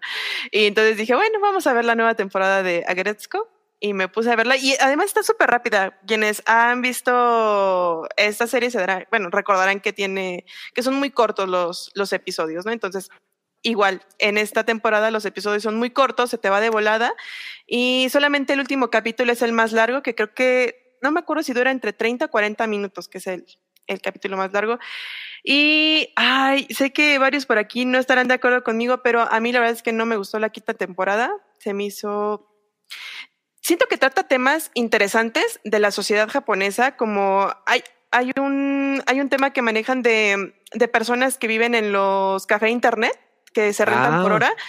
Entonces tratan ese tema y a mí se me hizo súper interesante que, que, que lo tocaran con, con los personajes. Y dije, ah, pues muy bien, ¿no? Pero como que no se fueron más allá, no le dieron más profundidad al personaje que es como el que está viviendo realmente esa situación. Entonces ahí dije, bueno, no, no sé entonces cómo, ¿para qué meterlo si no, lo van a, no le van a dar seguimiento? Y en esta temporada, justamente como se puede ver en esta imagen, yo siento que a, a Gretzko la dejan como de lado los primeros seis capítulos y le dan más protagonismo a Haida. a Haida, a Haida. Este, y prácticamente esto se convierte en la serie de Haida, porque todo el tiempo estamos viendo qué es lo que le pasa a él, qué es lo que está haciendo él, o sea, todo, toda la situación es este, referente a él, y fue algo que a mí no me encantó. Si bien son, mm, son situaciones que están pues entretenidas, están divertidas, pero no me gusta que no sea como acerca de ella, ¿no? Además siento que es un personaje que yo siento que como que la drena demasiado, o sea, como que no le aporta tanto. Y bueno, la verdad es que siento que en el último capítulo es el único en donde vemos a Gretzko otra vez siendo ella, o sea, agarrando el micrófono y cantando una canción que está muy, muy increíble, que eso, eso estuvo muy genial, pero lo malo es que solamente es en el último episodio. O sea, Otra nunca, que- no, en toda la temporada no agarra el karaoke. No, No mames, qué mamada. No, y por eso dije que se me hacía como, "Ay, ¿qué onda con esto, no? Como que está muy reprimidita. Y otra cosa que tampoco me encantó es que ahora vemos a Gretzko eh, en la política. Entonces, ahora ella, porque al koala que está acá arriba se le hincha la gana, la quiere poner ahí porque, ay, el partido de, de la ira, ¿no? Entonces quiere que sea como la candidata. Entonces ahora ella, ella ya está inmiscuida en temas de política a partir del capítulo como seis o siete. Eh, no sé, como que siento, sentí muy forzado este, la inclusión de, de los temas políticos en la serie. Como que, no sé, no, no me encantó. Lamento decirles que no me encantó esta, esta última temporada. Mira, dice Gurineo que desde la temporada 4 Haida le robó, le robó el protagonismo. Órale. Sí, y en esta definitivamente se lo quita, o sea, le quita por completo su serie. Yo, yo la verdad es que no terminé de ver, que fue la segunda, creo. Y, y, y sí creo que es de estas cosas que te- tu- tuvieron que haber terminado un poquitito antes. O sea, ya no le seguí. Sí. Y la verdad es que sí me da curiosidad. O sea, probablemente sí le siga y como que termine, pues, por- porque, porque creo que hay cosas que valen la pena, pero duró más de lo que debía, ¿no, Yamiao? Sí, totalmente. O sea, porque si recuerdan las primeras temporadas, era algo bien, bien interesante, como temas bien cotidianos que todos los godines pudimos haber, este, eh, nos pudimos haber identificado con muchas situaciones que ella estaba viviendo y que la forma en la que ella lo sacaba era cantando death metal que decías, no, que- o sea, me parecía increíble, maravilloso, o sea, la música era increíble, todo lo que pasaba y siento que cada vez le fueron restando más a eso y metiéndole más relleno y metiéndole más a, a historias de otros Mm. personajes que siento que Ya para el final, oh, solamente es como un suspirito de lo que era esta, esta serie al inicio. Oh. Chale, qué mal pedo, qué mal pedo. ¿Cuándo Yo sale lo del, lo del influencer? Bueno, no es influencer, lo del güey que tiene como Una el Mark corporación. Zuckerberg. Es como en la tercera temporada. En ¿no? la tercera. Ah, y Ah. aquí también sale, o sea, y además lo meten así como de, "Mm, mm". No, pues ahí yo siento que ahí fue donde ya no supieron qué hacer, ¿no? Sí, Mm. yo ahí, yo ahí justamente en ese momento la sen- sentí que la serie no entendía hacia dónde quería ir. Eh, me acuerdo que también había como un subplot donde ella era cantante. claro. Aquí ¿No? como, Como- que en la pop. última meten todo, todo lo que habían metido, en la última lo amontonan, le meten más cosas y así de, ah, ahí está todo. Uf, changos. Sí, y lo que pasa es que yo creo que el, el gag del, del karaoke, pues que, que, que era una parte, un intrínseco imperdible de la serie, pues realmente no, no, no, no, puedes extenderlo tanto, ¿no? O sea, realmente la serie no, no daba para más. O sea, sí No. creo que es una cosa de ambición innecesaria. O sea, a lo mejor si hubieran terminado a Gre- a Gretsuko en la tercera temporada y hubieran hecho como subseries, ¿no? Como spin-offs de los demás personajes o algo, hubiera sido más comprensible, pero, pero continuarla, como dices, el- que ella sea, que, que el nombre de la serie sea el de ella, pero ya los personajes importantes sean otros, güey, eso ya es así como de ya no sabemos qué estamos haciendo, ¿no? O sea, Totalmente. Además, yo terminé odiando al, al personaje de Haida, o sea, de verdad al final es como, no, o sea, literal es un, ay, es un parásito, o sea, el güey no tiene trabajo, vive con ella y, ay, no, o sea, de verdad es una cosa que yo me desesperé Es un demasiado. Parásito. Hombres parásitos.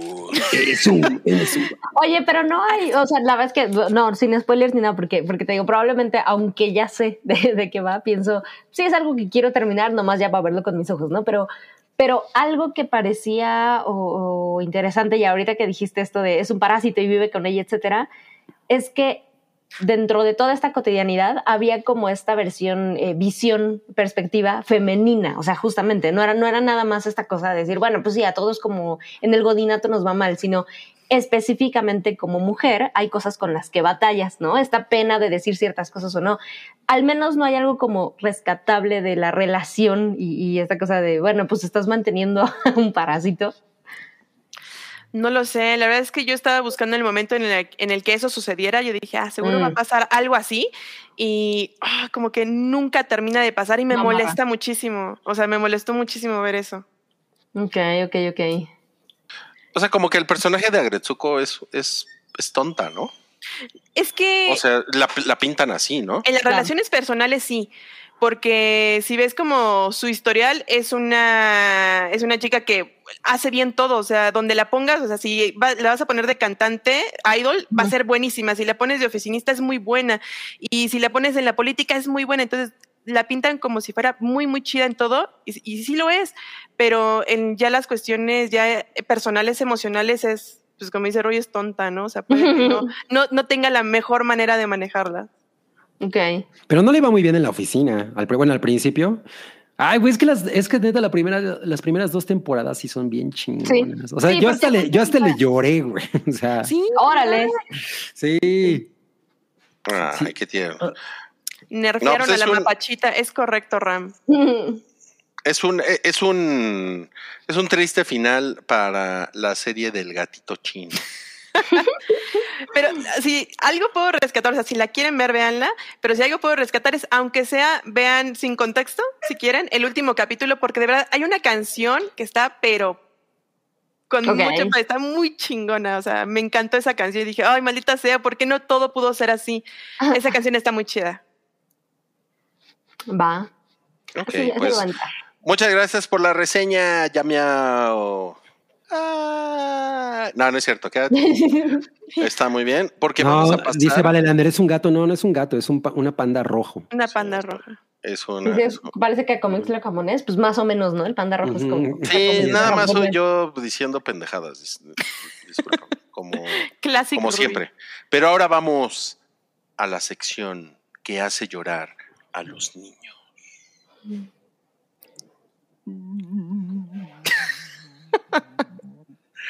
Nos referimos a... No cállate la Tercera Guerra Mundial.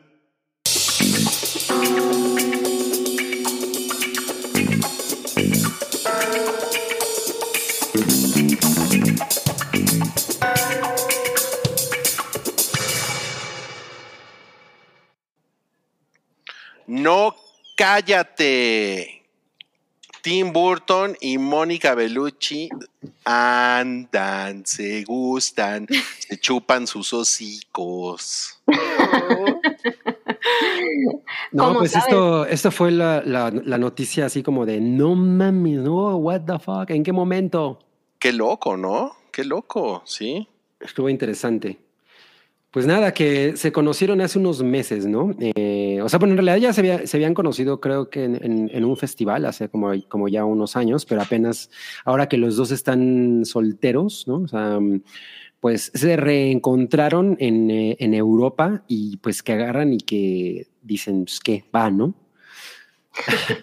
Nos dice Daria Martínez, andan, a ver, cojan, ¿no? Pues el- Na- nada, pedi- nada perdido el Tim Burton, así como ligándose a Mónica Bellucci.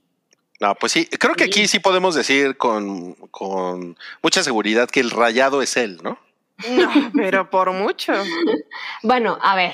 Es a una ver. manera unidime- unidimensional ver. de verlo. A Sí, ver, a ver, claro. O sea, a ver. físicamente. O sea, yo pensé que no manches, las conversaciones mamalonas de cine entre esos dos, supongo que van a alcanzar un nivel turco sin precedentes. O sea, porque Sí, claro. por supuesto que ella es una mujer increíblemente atractiva, pero, pero sí creo que tiene que ver con, con eso. A, a mí, a mí me parece muy curioso, no, no sé si a ustedes les pasó, que leyendo alrededor de esto, pues yo tengo como más o menos presente la edad de Tim Burton, sin broncas, pero el hecho de saber que ella y Tim Burton se llevan seis años, creo, es como, no Wow. manches, que tiene 20 años menos. Entonces, creo que eso sí nos lleva a decir de, ay, bueno, físicamente, pero pues, la verdad es que creo que es una, mm, ella, perso- o sea, como particularmente, es una persona no nada más perfectamente bella, o sea, Mónica Bellucci es una cosa maravillosa, sino, si dije, no mames, las, las conversaciones mamalonas de cine turco seguro es una cosa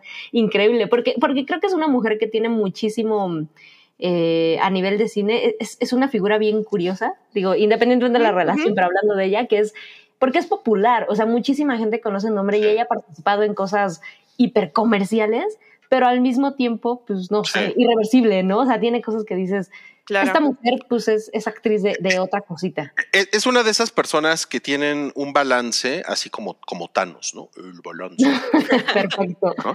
Entre, entre lo turco y lo comercial. Yo Sí, creo, sí. porque es alguien, aunque es, yo creo, creo que al final es más turca que comercial. Sí, sí, o sea, no ha hecho una Sí. gran carrera de ninguna manera en Hollywood, ¿no? o sea, realmente. ha Pero, pero todo mundo cosas. sabe quién es Mónica Bellucci. Exacto. Sí, sí, Sí. sí, sí. Es una diva del cine. O sea, si, si hay algo como que la compare con las divas de antaño, así con una Lauren Bacall o Dolores del Río, a- Vivian Leigh, algo así, es Mónica Bellucci, es, es, Sí, es lo que tenemos ahorita, ¿no?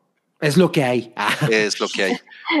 Y- y Sí, No, pues no, quizá, quizá ella y Marion Cotillard, ¿no? Como que, como que Ujú. las dos siento que tienen como esa misma vibra.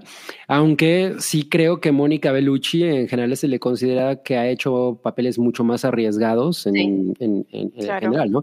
No sé si se acuerdan que salió en esa película de, de balazos de Clive Owen, Shoot, Shoot 'em Up se llama. Shoot 'em up, no manches. Está poca madre. Claro, chingón, güey. claro. No mames, a mí esa Ah. película cuando salió me encantó, güey. Sí, yo me la, yo me la pasé increíble. Sale Ya en- después ya no me gustó tanto, la neta, pero y- sí me, me compré el? Blu-ray y todo, me acuerdo. No, es maravilloso, es maravilloso. Yo tendría que volver a verla porque hace mucho no la veo. Pero bueno, también sale en Drácula de, de, Ujú, de de- Coppola. Mm, es cierto, Eh, es cierto. En Drácula de eh, Bram Stoker. En Matrix. Ah, en- sale en Matrix. Ay, esa- sí, o sea, como que siento que eso es lo más. ¿Lo más comercial? Como lo más comercial que ha hecho, creo. Ujú, ujú. Sí, Sí, no sale claro. haciendo nada, ¿no? Nada más sale ahí como brillando súper bien. No, pero es suficiente para que muchísima gente conozca el nombre Mónica Bellucci Ah, eh, como un nombre reconocido, aunque a lo mejor no conozca su trabajo. Pero creo que al mismo tiempo puedes también reconocer perfectamente el nombre Tim Burton y como que el hecho de, el de saber que ahora están juntos sí es, órale, qué curiosas cosas. Como bien dice Madame Blanche, Doberman. O sea, en Doberman. Yo creo que en Doberman es donde yo supe quién era. O sea, porque obviamente salió en Drácula, pero yo no tenía o sea, la menor idea, ¿no? De qué pedo. Pero cuando salió en Doberman de, de la gitana, que es un papelazo que ella hace porque es muda, eh, dije, órale, qué pedo con esa mujer, está súper increíble. Y, y ya después de eso, justo se puso a hacer como muchos papeles que no necesariamente l- l- le favorecen. O sea, toda es que no diría que es una super actriz, pero como se arriesga tan cabrón, o sea, simplemente, o sea, obviamente todo el mundo va a decir la escena irreversible y, y todo lo que hacen irreversible está muy perro, pero en Malena, no mames. Oh, en- sí. en Malena, la escena en la que la, en la que la trasquilan me parece una de las más violentas, así que no, que no son necesariamente sangrientas que yo he visto en mucho tiempo. Esa Sí. escena a mí, a mí me malvibró muy cabrón en, en- en muchas ocasiones, ¿no? O sea, entonces creo que justo ella tiene esta cosa de, de- de- de ser una actriz muy arriesgada, ¿no? Como que no, como que no le tiene miedo a nada. Nos pone aquí George Rock and. Roll. Lo único que le reclamaría a Mónica Bellucci es por qué salió en James Bond. Es que yo creo que es como de esas cosas de currículum, ¿no? Sí. Que, la- que sí. la- que, no mames, tenía que salir. Ella salió en Spectre. Eh, y pues, pues no mames, o sea, obviamente es una chica Bond. O sea, es más, aunque nunca hubiera salido en James Bond, creo que todos lo hubiéramos considerado una, una chica Es la, Bond. la chica Bond honoraria. Exacto, exacto. Y, y- y bueno, para los que se preguntan las- la diferencia de edades aquí, eh, Tim Burton tiene 64 años Ujú. y Mónica Bellucci tiene 58. Ah, O sea, está chido, sí, está chido. Y, pero lo más Cordial. importante es cuánto miden. Eh. Mon- Mónica Bellucci es un mujerón de 1,71. Asu- Ah, no mames. Sí, Pensé que era más y- alta. Y Tim, Tim Burton es un hombrón de 1,82. Verga. Ah, Órale. pensé que era más bajita. Yo o sea que sí, sí me imagino a, a que Tim Burton sí se pone las, las piernas de Mónica Bellucci en la... No, yo te iba a decir, le abraza el torso a la Mónica. No, pues el Tim Burton sí es como el Jack Skellington, ¿no? Así todo Sí. larguirucho. Larguirucho. todo larguirucho. Pero ¿qué creen? ¿Qué? Tenemos una foto, una foto de paparazzo. A ver. Ver. que Dando les queremos beso. mostrar aquí para que vean nada más todo lo que se está comiendo Tim Burton. No. No qué terrible foto. Terrible, terrible, terrible. El Toby paparazzi. Regresó Toby. No sé si fue peor esta foto o mi comentario de todo lo que se está comiendo Tim Burton, pero Son- pues, es Iban una, iban de la mano. Iban Sí, de sí, la sí. mano, sí. Mira, Vale Lander pregunta, dice, pregunta para las damas, ¿quién está más guapo, Tim Burton o Vincent Cassell? Nah, pues, Ay, yo diría que yo, Cassell. yo, yo, haría- yo hacía súper cochinada con Vincent Cassell Gus, Gus en cualquier momento. Bur, Burtzan Cassell. Ya, ya puso a Ariel Martínez que Burton parece Gabriel Cuadri. sí, Ay, en Ah, esa sí. foto sí. O Sí sea, es, es un poco como Tarantino, ¿no? Podemos decir mundialmente que no son hombres atractivos. no manchen. No, pero Pero creo que Tarantino sí está a unos niveles un poquito más abajo que Burton. No sé, creo, ¿no? No. Yo, Ay, yo supongo que sí, ¿no? Tarantino sí está muy es culero. que sí ¿no? está muy. no sé, no sé. Yo, yo. O sea, Yamiao no se bañaría con No, no, no. Porque pueden ser atractivos por la personalidad que tienen. es a Ah, lo que claro, voy, claro. Pero, pero no son personas atractivas. O sea, Tim Burton ni siquiera verlo de joven es como alguien que digas es este estereotípicamente atractivo. La, la, la verdad es que no. O sea, es. Yo es sí una- es salía una con Tim Burton joven, ¿eh? Sí, sí, sí, pero porque sabes quién es, ¿no? Porque es el, el creep. Es como salir con Jack Skellington, justamente. Ay, sí salía. A ver, pero, pero a ver, pero qué tan joven, qué tan joven, porque eh, hubo un Tim Burton que no tenía, que no tenía dinero, que estaba buscando trabajo, Yo no creo que Yamiao se esté fijando en eso. Ah, ah, que vivía, antes que de- vivía de parásito en casa de su Antes de Frankenweenie. Ah. No, mira, lo único es que no quiero que la vaya a sacar en sus películas horrendas que ha hecho últimamente. Ay, estaría chido. Es el, mira, mi reina, vamos a hacer varo para jubilarnos. O sea, yo me, yo me Ay, imagino yo sí que la quiero ver en sus películas. yo me imagino que más que la conversación del, del cine turco, o sea, Tim Burton debe tener unas anécdotas muy cagadas Uf. de todas las películas que ha hecho. Entonces, Ah, Seguramente- No, no va a ser de lo único que van a hablar. Y te conté de la vez que. y- No y- mames, sí. claro, güey, claro que, O sea, o sea, el- bueno, el- no de lo, no de lo único, no de lo único, pero, o sea, también hablan de la guerra de Rusia y Ucrania, pero, o sea, pero obvio, pues no mames, o sea, son, son güeyes súper experimentados, seguro el intercambio de anécdotas está muy cagado. No, seguro. Sí. Seguro. Seguro. Pero, pero bueno, espero que si Tim Burton la saca en algo, ya por lo menos que haga un biopic de Elvira. Ay, quedaría bien. ¿Quién es el, el Elvira el- es alguien es- que te deja las cosas bairatas? Va- ajá, le dice, Vaira, Vaira. El Baira. El viral. Mistress of the Dark. No manches. Bueno, no sé, o sea, porque pues ahí está Elvira, o sea, ¿por qué necesitaríamos otra Elvira? Ándale. Pues porque eh, la tiene que interpretar de Mm. más joven. Ajá, o sea, ya sería como la Pero nueva. como que Elvira tiene la misma edad de Mónica Bellucci. No sé. Probablemente. Miren, No, creo yo, que es más grande. No, yo que sí pienso ahora que, que Tim Burton es un, es un ladies man, ¿eh? porque sí ha tenido novias bien guapas. Pues sí, está Lisa Marie, está Helena Bonham Carter, que la Helena Bonham Carter es- era bastante hot. Hasta, Sí, no hasta me acuerdo que, que. Eva Green, Eva Green, No mames, Eva Green. Eva Green, o sea, Eva Green. Eva Green. O sea, se ve que tiene, tiene verbo el Tim Burton, ¿eh? Tiene verbo. Pensé Es que ibas a como decir tiene el- verga. Es como el Pete Davidson, ¿no? Que anda con Quiero- puras Ándale. guapísimas. Ándale. Es, es el Pete Davidson de 75 No, años. no, quiero, de 65. quiero creer, quiero creer que tiene verga, ¿no? Si no, que, que- qué incomodidad para la pipí. Wow. Supongo. El goteo. Sí, pues muy, muy desagradable manera de terminar este tema. Bueno, Sí, ¿eh? felicidades, Tim Burton. Yo, yo Felicidades a la pareja. decirles que dentro de todo esto, el, el saber que 64 y 58 años, y, y, y de todas formas, aunque haya dicho que Tim Burton no es una persona tradicionalmente atractiva, es- se ven preciosos los dos. o sea, yo no me imagino llegando a verme como Mónica Bellucci. O sea, jamás, ¿no? Ni a los 17, a los 58, verte como esta mujer está. No, pues ponte, tu- ponte tus cremitas, Sam. ya. No, sí, ¿Tú ya, crees, ya tú crees que Maribel Guardia es nuestra Mónica Bellucci? Por supuesto, no hay duda. Era, La era la Mónica Bellucci Herrera, mexicana. pero, pero. Llega y le dice, quítate, perra. Puede ser. No, Traen el mismo cabello ahí, ¿no? Así de jalado. Ajá. Sí, la arruga. También a, a- a- Sí, a sí, Maribel sí, sí. Guardia. Bueno, pues como dice, como dice Juan Ferrusca, vivan los novios. Vivan los novios. ¿Qué ortografía, Juan Ferrusca? ¿Qué Vivan. Ah, mira, mira, dice Sergio Castaño, ¿quién es nuestro Tim Burton? Pues del toro.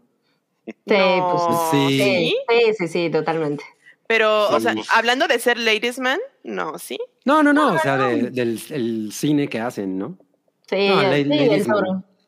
Corte A, mañana del toro anda con Anya Taylor Joy. No, güey, anda con Maite Perroni. con, con Maribel Guardia. ¿Con cuál de las tres maites perronis Ah, andaría? sí, exacto. No, mames. Ah. No, pues bueno, si del toro andara, a- a- a- anduviera con Andara. Maite Perroni, andara. Andar hacia andar. Ese es un centro comercial. And- Andara Andara. Polanco. Ay, güey. Bueno, si anduviera con, con Maite Perroni, pues yo solo diría, qué rico. Ay, Y con eso podemos pasar a la siguiente nota. A la siguiente tenemos otro no cállate. Este es un no cállate, miren, de dedito arriba. A ver. Y es Spielberg está trabajando en Napoleón de Kubrick. Si a ustedes medianamente les gusta el cine, eh, supongo que deben saber que Stanley Kubrick, quien lo vemos, este, no, no es el de la foto a color, es el de la foto en blanco y negro. eh, es eh, su último proyecto en el que estuvo trabajando obsesivamente y mucho tiempo estuvo trabajando en ese proyecto fue, era una versión de Napoleón, era una película de 60 mil horas de Napoleón y pues, se, nos, se nos petateó Kubrick, ¿no? Se nos fue demasiado de- pronto. O sea, y ¿se pues- murió Kubrick? Ya se murió. No, Ya se nos murió, ya se nos murió el Kubrick. No, Que agarra y que se nos muere. Que agarre y que se nos muere. Pero Spielberg y Kubrick eran panas, ¿no? También es, Muy panas. ese es un fun fact. Entonces está bonito que esté trabajando pues, en, en Napoleón, ¿no? Está como retomando el proyecto. Pero entonces ya no va a ser Napoleón de Kubrick, ahora va a ser Napoleón de Spielberg. O sea, No, Pero es tomando mucho del material de Kubrick, ¿no? O sea, Spielberg. como... pues sí, pero ya como que. O sea, sí- siento que eso va a tener cero la genética de, de Kubrick. O sea, e- es como inteligencia artificial que pues, sí, o sea, la segunda mitad es Buen- 100% Spielberg. Buen punto, ¿eh? Buen punto y porque mucho, sí. Spielberg de alguna manera como que destruyó inteligencia artificial, ¿no? Sí. O sea, Pues es que son Sí. dos películas diferentes, o sea, es, es, es, es- es una, es en una sola película, ¿no? Es muy, es muy raro eso. Y, y pues sí, o sea, yo me imagino que ahora va a ser Napoleón de Spielberg, ¿no? O sea, no, no, no tienen la misma sensibilidad, digo, o sea, eh, obviamente eran grandes panas y, y ambos se respetaban muy caro y todo, pero son, un- son estilos cabronamente distintos, ¿no? O sea, no, no, no sé realmente qué esperar, pero bueno, Spielberg ha hecho cosas muy chidas últimamente, sigue siendo de, de mis darlings y todo, pero es una cosa rara. Siento, siento que es un, es un poco como una, como un homenaje, ¿no? O sea, como que Spielberg ya está aburrido, ya nomás está esperando a ver cuándo se muere. No, Por eso ya sacó su. No, no lo creo, todo- no lo creo. El güey produce un chingo y dirige un chingo de cosas y todo, no mames. Ok, ok, ok, me la mamé con lo de la muerte, pero, pero yo sí creo que, que es más como un proyecto de homenaje, porque además no es una película, esto es una Es serie, Es una serie. ajá. es una serie monumental. Y, y, pues miren, tenemos aquí algunas de las imágenes de, lo poquito que pudo avanzar Kubrick, que estaba muy clavado con las locaciones, con el vestuario. ¿no? Fue al museo Tenemos de ahí. cera. ¿Qué pedo con ese Napoleón, güey? Es como del Museo de Cera. Qué chingón. Sí, se, Pero- supone, sí, se supone que incluso, o sea, eso es un proyecto que él en realidad llevaba demasiado tiempo intentando trabajar. Creo que, creo que desde que terminó do- de filmar 2001 era una cosa como que estaba ahí planeando Sí, y, y metió algo de, de eso en Barry Lyndon, que es un pinche peliculón enfermo. Y peliculón enfermo. un peliculón enfermo, pero sí, o sea, en, en- en efecto su proyecto después de Ice White Shot y todo era como co- continuar con esa idea. Y pues ahora ya va a ser como, como, como bien nos dice Sergio Castañe, Steven Spielberg's Stanley Kubrick's Napoleon. Así, va, así se va a llamar. oh mames. No mames, qué gran, qué gran idea, ¿eh? Ajá, sí. Voy a nominar a Sergio Castañe para director de marketing. De marketing. Estos son, los, estos son los disfraces que, que Iñárritu usó en su secuencia del, ¿no? del castillo de Chapultepec. Yo no vi esa pinche chingadera, entonces no te, no te puedo decir, no te puedo dar información. Pero pues es una noticia interesante, tienes que admitirlo, Cabri. Sí, la Oh, claro, claro. pues, claro. Spielberg sería la única persona probablemente, ¿no? Que podría sí, acercarse. O sea, además tiene obviamente la bendición de la familia Kubrick y pues va a trabajar en todas las notas de producción y todo lo que, que, que estaba de- destinando él, pero efectivamente no tienen la misma sensibilidad. Entonces va a ser la película, digo, la serie de Stanley Kubrick, digo, digo, perdón, de Napoleón de Steven. Spielberg. Sí, Ajá, sí, o sea, fin, ¿no? Que, que yo también creo que sí puede haber una cosa muchísimo más consciente, o sea, tomando de ejemplo justo inteligencia artificial, sí creo que esto puede ser mucho más consciente el vamos a tratar de respetar la esencia de, de Kubrick, o sea, porque es mucho más sonado el esto es Kubrick, ¿no? Y entonces es lo que espera ver la gente. Yo también creo que va, va una cosa ma- mucho más cuidada y apegada a, a esa visión. Que tanto lo pueda como ejecutar o no, no lo sé, pero sí creo que la, la vibra es, es, de homenaje. Güey, lo que puso Nosy Gamer está horrible. ¿Qué puso? Sí, a menos que Spielberg se petatee antes y entonces era J.J. Abrams, Steven Spielberg. Qué maravilla. No, a J.J. Abrams ya no, No, ya que- no lo que- está logrando, ¿eh? Que se le haga la boca chillona. Se va a petatear antes él. Hasta todos mis perros empezaron a ladrar. Sí, bueno. No, bueno. No, no el mames. aplausito de esténse quietos me encanta. Ay, güey. Bueno, entonces, eh, ya, eso fue el No Cállate de Spielberg, está trabajando en Napoleón de Kubrick. Y vamos aquí a algunos superchats que tenemos. Eh, dice Mr. Pink Floyd, dinerito para un san minuto de lo que quiera. Un minuto. Ah, miren, va a ser menos de un minuto, me lo voy a echar rápido. Y es que aprovechando que estaba viendo HBO, creo que ya les había dicho, pero eh, pusieron La Niñera a- hace relativamente poco. Y, y yo que soy de esas personas que gustan de trabajar no con música de fondo, sino con series de fondo, la verdad es que he Wow. estado revisitando La, la Niñera.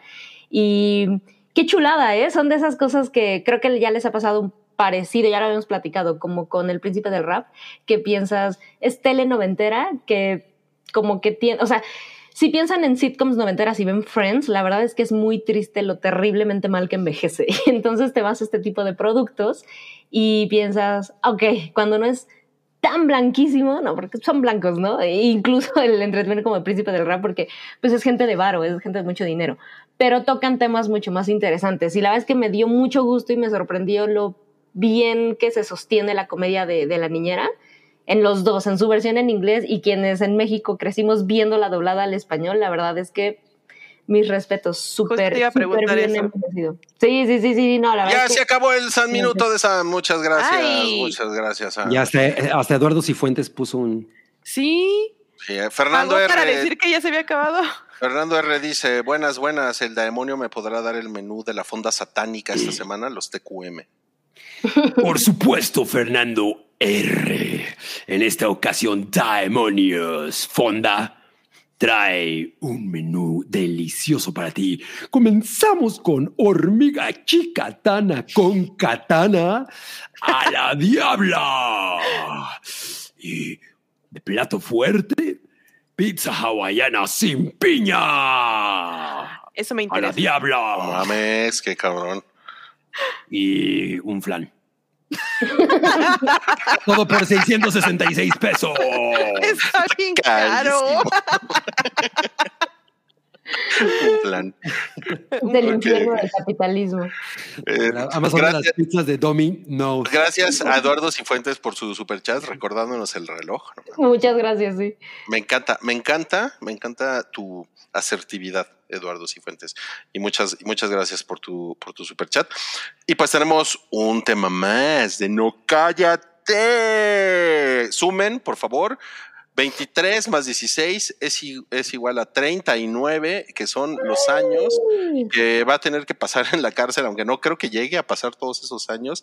Harvey Weinstein, a quien estamos viendo aquí, cuando le dijeron, eh, pues te vas a quedar un rato más en el, en el botellón, pues está, muy cabrón, ¿eh? O sea, este pedo está muy cabrón.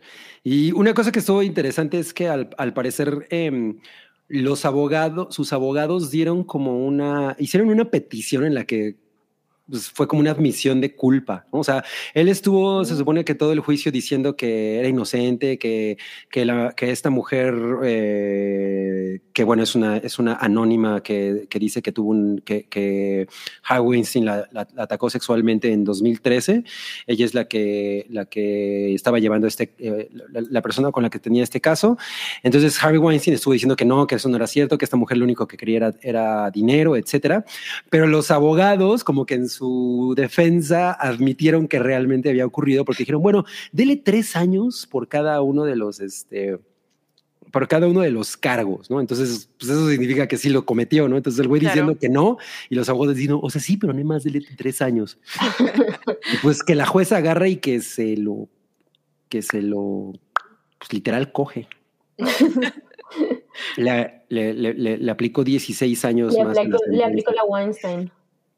Y entonces, pues no, a menos que este cabrón llegue a los 100 adentro de la cárcel, pues no, no va a salir de plano. Ay, se ve súper decrépito el güey. Sí, no manches, se ve, pero fatal. O sea, qué bueno. Pues es que ya, ya está en el tambo, ¿no? Sí, sí, sí. O sea, pues sí, sí ha de estar cabrón, ¿no? O sea, no, no, no tienes que estar en la celda del Chapo, ¿no? Para pasártela de la verga. y pues. ¿Y, cuántos sea, años tiene él? ¿75? 70. Tiene Ah, 70 años. 70. O Ah, sea no. que. O sea, no, no va a llegar al final de su sentencia. Esta claramente. sentencia llegó muy tarde.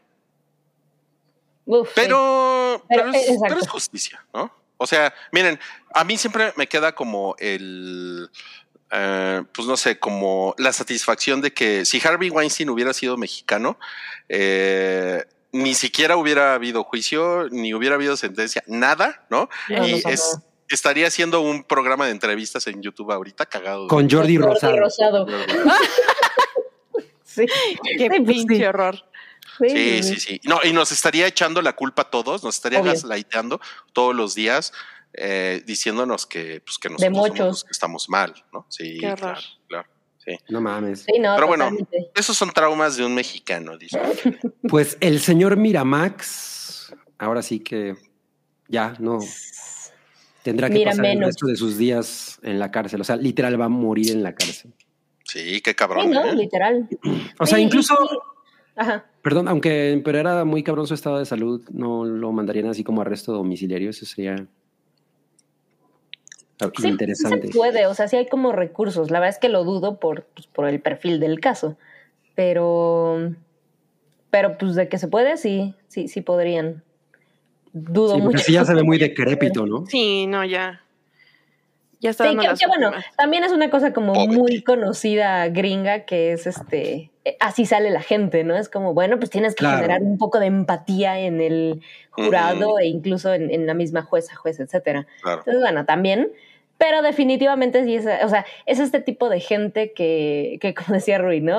Pues en, en otros lugares e incluso en, en Estados Unidos, pues le fue muy bien durante muchísimo tiempo, muchísimo Claro. tiempo. Y, Sí. y pues sí es gente que deja tú que, que lo encarceles, ¿no? Es alguien a quien si le hubieras bajado a la mitad su sueldo, probablemente no la contaba. O sea, esto sí es que se le acabe la vida. Y, y creo que lo importante aquí es, si hay un montón por hacer, o sea, eso es un hecho, ¿no? Hay muchísima gente todavía, hay nombres ahí, o sea, no, no, no nos vayamos ni siquiera acá a México. En mismo Hollywood, o sea, gente de, de Harvey Weinstein, pues sigue habiendo un montón de cosas pero sí creo que el hecho de que pues vayan estos 39 años con, con este caso, va moviendo cositas. O sea, sí definitivamente, por mucho que podamos hablar del Me Too, eh, cómo ha avanzado y lo que ha sucedido, etcétera, etcétera, por supuesto que hay cosas en las que ha funcionado y, y, pues acá está el... O sea, me he topado muchas veces con, bueno, pues este güey es un chivo expiatorio, ¿no? Y etcétera. Probablemente, o sea, en el sentido de no es para nada la única persona que, que vaya a Claro, sí, es, es como el rostro de todo este pedo. Exacto, pero ahí está, ¿no? Ya es una cosa que, que se conversó de forma muy grande. Hubo nombres bastante importantes en el caso de mujeres denunciando. Y pues aquí está, ¿no? Es, es, es muy conocido que es alguien increíblemente poderoso. Es alguien que se llegó a, a subir a agradecer por un Oscar. Sí. Y pues el güey sí está en la cárcel y se va a morir ahí. Entonces, Y ahora se lo está llevando la, la chingada. Y el, y, el, y el título del comediante de la semana se lo lleva Gabrev, quien nos puso aquí, que está en una cárcel de mira máxima seguridad. Muy bien. Hoy andan bien creativos. Excelente, excelente Ah. comentario. genial. Excelente. Me. Mira, chulada. Aplausos Casi, a Nicole Kidman. casi tan bueno como los tacos de suadero que me comió hoy. Sí, ¿eh? Ay, qué rico. Ah, ¿siempre sí comiste tacos de suadero? Sí, no mames, buenísimos. Del invita, Copacabana, ¿eh? Muy, muy recomendado el, el- el Copacabana, pero bueno. Sí, es ese legendario. ese es un comentario más como local. Vamos al último, no, cállate, que es Lord of the Rings, El Señor de los Anillos, va a tener nuevas películas por Warner y New Line. Esto es una, esto es una noticia muy, muy cabrona porque eh, creo que básicamente por eso. Amazon tiene los derechos para televisión, nada más y tiene los derechos de la segunda era de, o sea, así de cabrón está el pedo de los abogados. La segunda era de Tolkien, que es pre la Guerra del Anillo, y Warner tiene los derechos de la tercera era, que son todos los personajes que, que todos conocemos, ¿no? Gandalf, Frodo, el, el viejito Saruman con, con- con su pelo laciado, ¿no? Cantando metal. cantando, cantando en metal, exacto, ¿no? Hogwarts. Entonces, exacto, la, la transfoba es asquerosa. sí, bueno, entonces, eh, no sé, seguramente ustedes están pensando en explotación, ¿no? O sea, Pues es que, güey, ya. Entonces, ¿Qué más? pero pues capitalismo, Milik. Sí, pero, pero, pues, o sea, ¿qué más va a pasar? Ajá, exacto. ¿qué más va A, a mí, pasar? a mí aquí sí, sí me parece una cosa increíblemente delicada que es, es que es muy curioso, o sea, porque ya, ya tuvimos este, esta conversación alrededor de la serie, en donde incluso con la serie, independientemente del resultado, se mencionaba como, pero es muy pronto, ¿no? O sea, está tan grabado lo que se hizo a nivel cine eh, con, con The Lord of the Rings, o sea, de la mano de Peter Jackson, que no importa que ya hayan pasado 20 y bla, la gente dice, es que es muy pronto. Entonces, si con la serie sucedió esto, la verdad es que, híjole, yo, yo o sea, si yo estuviera así de trajeadita detrás de Warner, diría, no, a ver, esto no hay forma en que funcione, o sí, ¿cómo le vamos a hacer? Estoy muy, estoy muy de acuerdo porque, porque la gente está muy loca. La gente Johnny, está muy loca. está muy loca, sí. O sea, a mí me parece que lo, lo que hizo Amazon, aunque yo sé que hay comentarios por ahí en el sótano del Titanic que dicen lo contrario, pero a mí me parece que lo hizo muy bien Amazon con el material que tenían.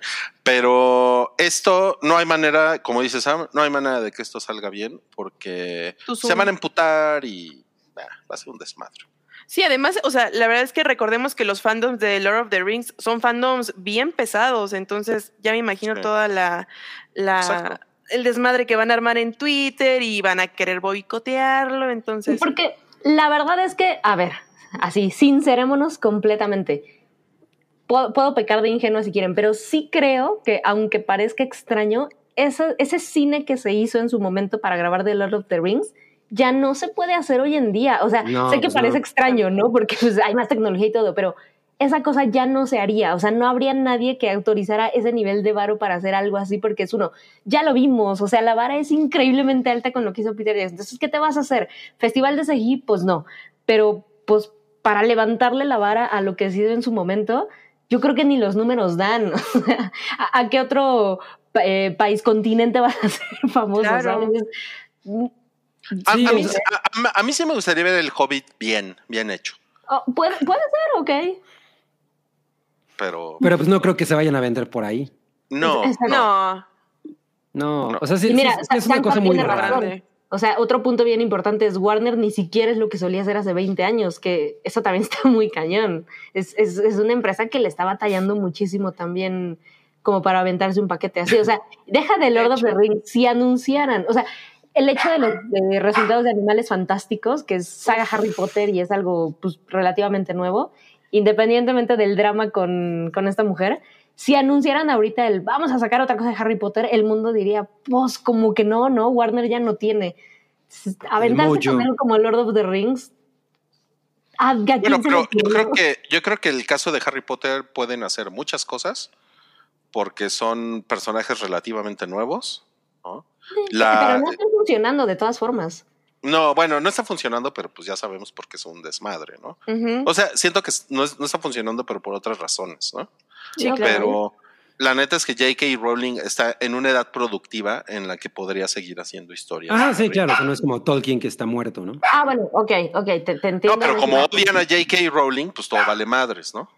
ujú.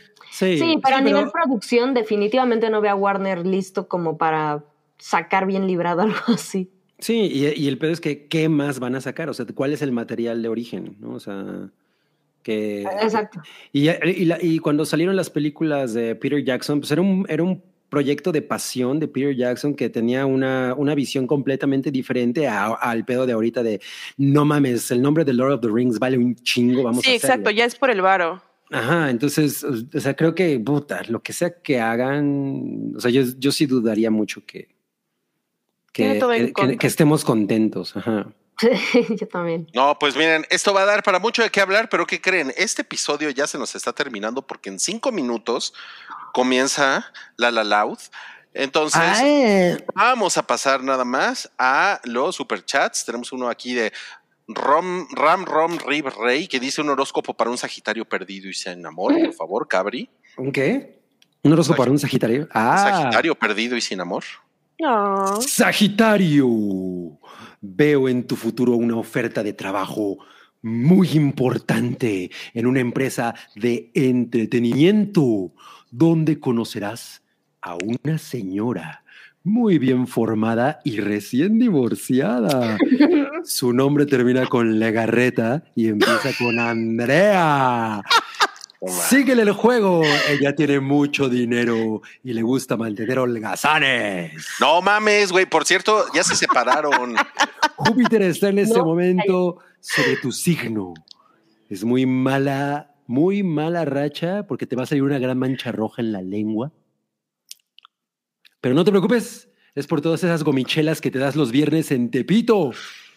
Tu superhéroe de la suerte es el Batman. Compra muchas cosas del hombre murciélago y pronto un pariente te regalará un microbús para que lo conduzcas irresponsablemente. Recuerda que te deseo mucha paz y sobre todo mucho, mucho, mucho, mucho amor. Oh, mames, qué chingón. Oye, ahora, que mencionaste lo de, lo de la legarreta, no, pues ahora sí, ya que se separó de Eric Rubin, le voy, le- me, me voy a apuntar a él, le voy a decir, ¿qué onda? ¿Qué onda, Andrea Legarreta? Le, le vas que a, como el meme del señor del globito. le vas a cantar la de Cuando mueres por alguien. E- Ese estaba para otro, no cállate, ¿eh?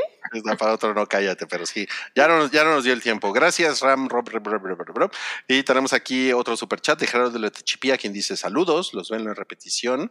Gracias, Gracias, gracias, Gerardo. Eres muy amable. Y Fátima Loaiza nos pone aquí. Ya empezaron las apuestas para que Yamiau quite el arbolito. Apuesto 65 pesillos a que se guarda en Semana Santa. ¿Cuándo habrá hype? No, a ver, ¿ya empezaron las apuestas?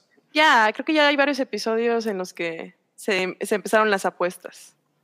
Por ahí que alguien lleve la quiniela. Hay, hay que, sí, hay que hacer la cuenta. Yo, yo espero que lo quite pronto, pero por su salud mental, ¿no? Porque sí está, está demasiado tonto. eso. Cuando gustes, mira, puedes venir a quitarlo, Rui. Y bueno. ¿cuándo, ¿cuándo va a haber Hypa? Va a haber Hypa el 9 de marzo, que me parece que es jueves. ¿Cierto? Órale. Eso es lo Eh. único, eso es lo único que les voy a decir ahorita, pero para que pues, vayan, para que vayan agarrando sus, sus cositas, ¿eh? Este wink wink, ¿no? Bueno. El último super chat es de Cintia Becerra, quien dice: No, cállate, ya quiero ver a Cabri ranteando sobre Ah. La, la, la". No, pues muchas gracias, Cintia. Ahorita Ya- nos vamos ya pa' allá. En unos minutos. Muchas gracias a Cintia y gracias a todas las personas que estuvieron el día de hoy. Eh, por supuesto, les, les pedimos que se suscriban a este canal, que nos sigan. nos like. dejen un like. Dejen su like. Sí, síganos, síganos en. Twitter también, por supuesto. Le doy las gracias a Yamiao, a Sam y a. Cabri por acompañarnos el día de hoy. Y a todas las personas que estuvieron aquí en el A los a los acompañándonos. a los hyperites Hyperites. fue una cosa muy increíble. De verdad, nos la pasamos muy bien aquí. Estos jueves en la noche, que es así como el viernes chiquito, ya saben. Entonces nos, nos llenan el corazón. Vean. Vean. Ya, me interrumpieron, pero no importa. Gracias, gracias. Y váyanse, por favor, a ver la Loud aquí en el canal. Y nos vemos la próxima semana. Bueno, Adiós, gracias por todo. Adiós. Adiós. Pero antes de eso, recuerden que tenemos spoiler boiler, ¿eh? Uh, Sí, ¿Cuándo? el martes. Martes. Martes de Spoiler Boiler. Adiós. Bye. Adiós.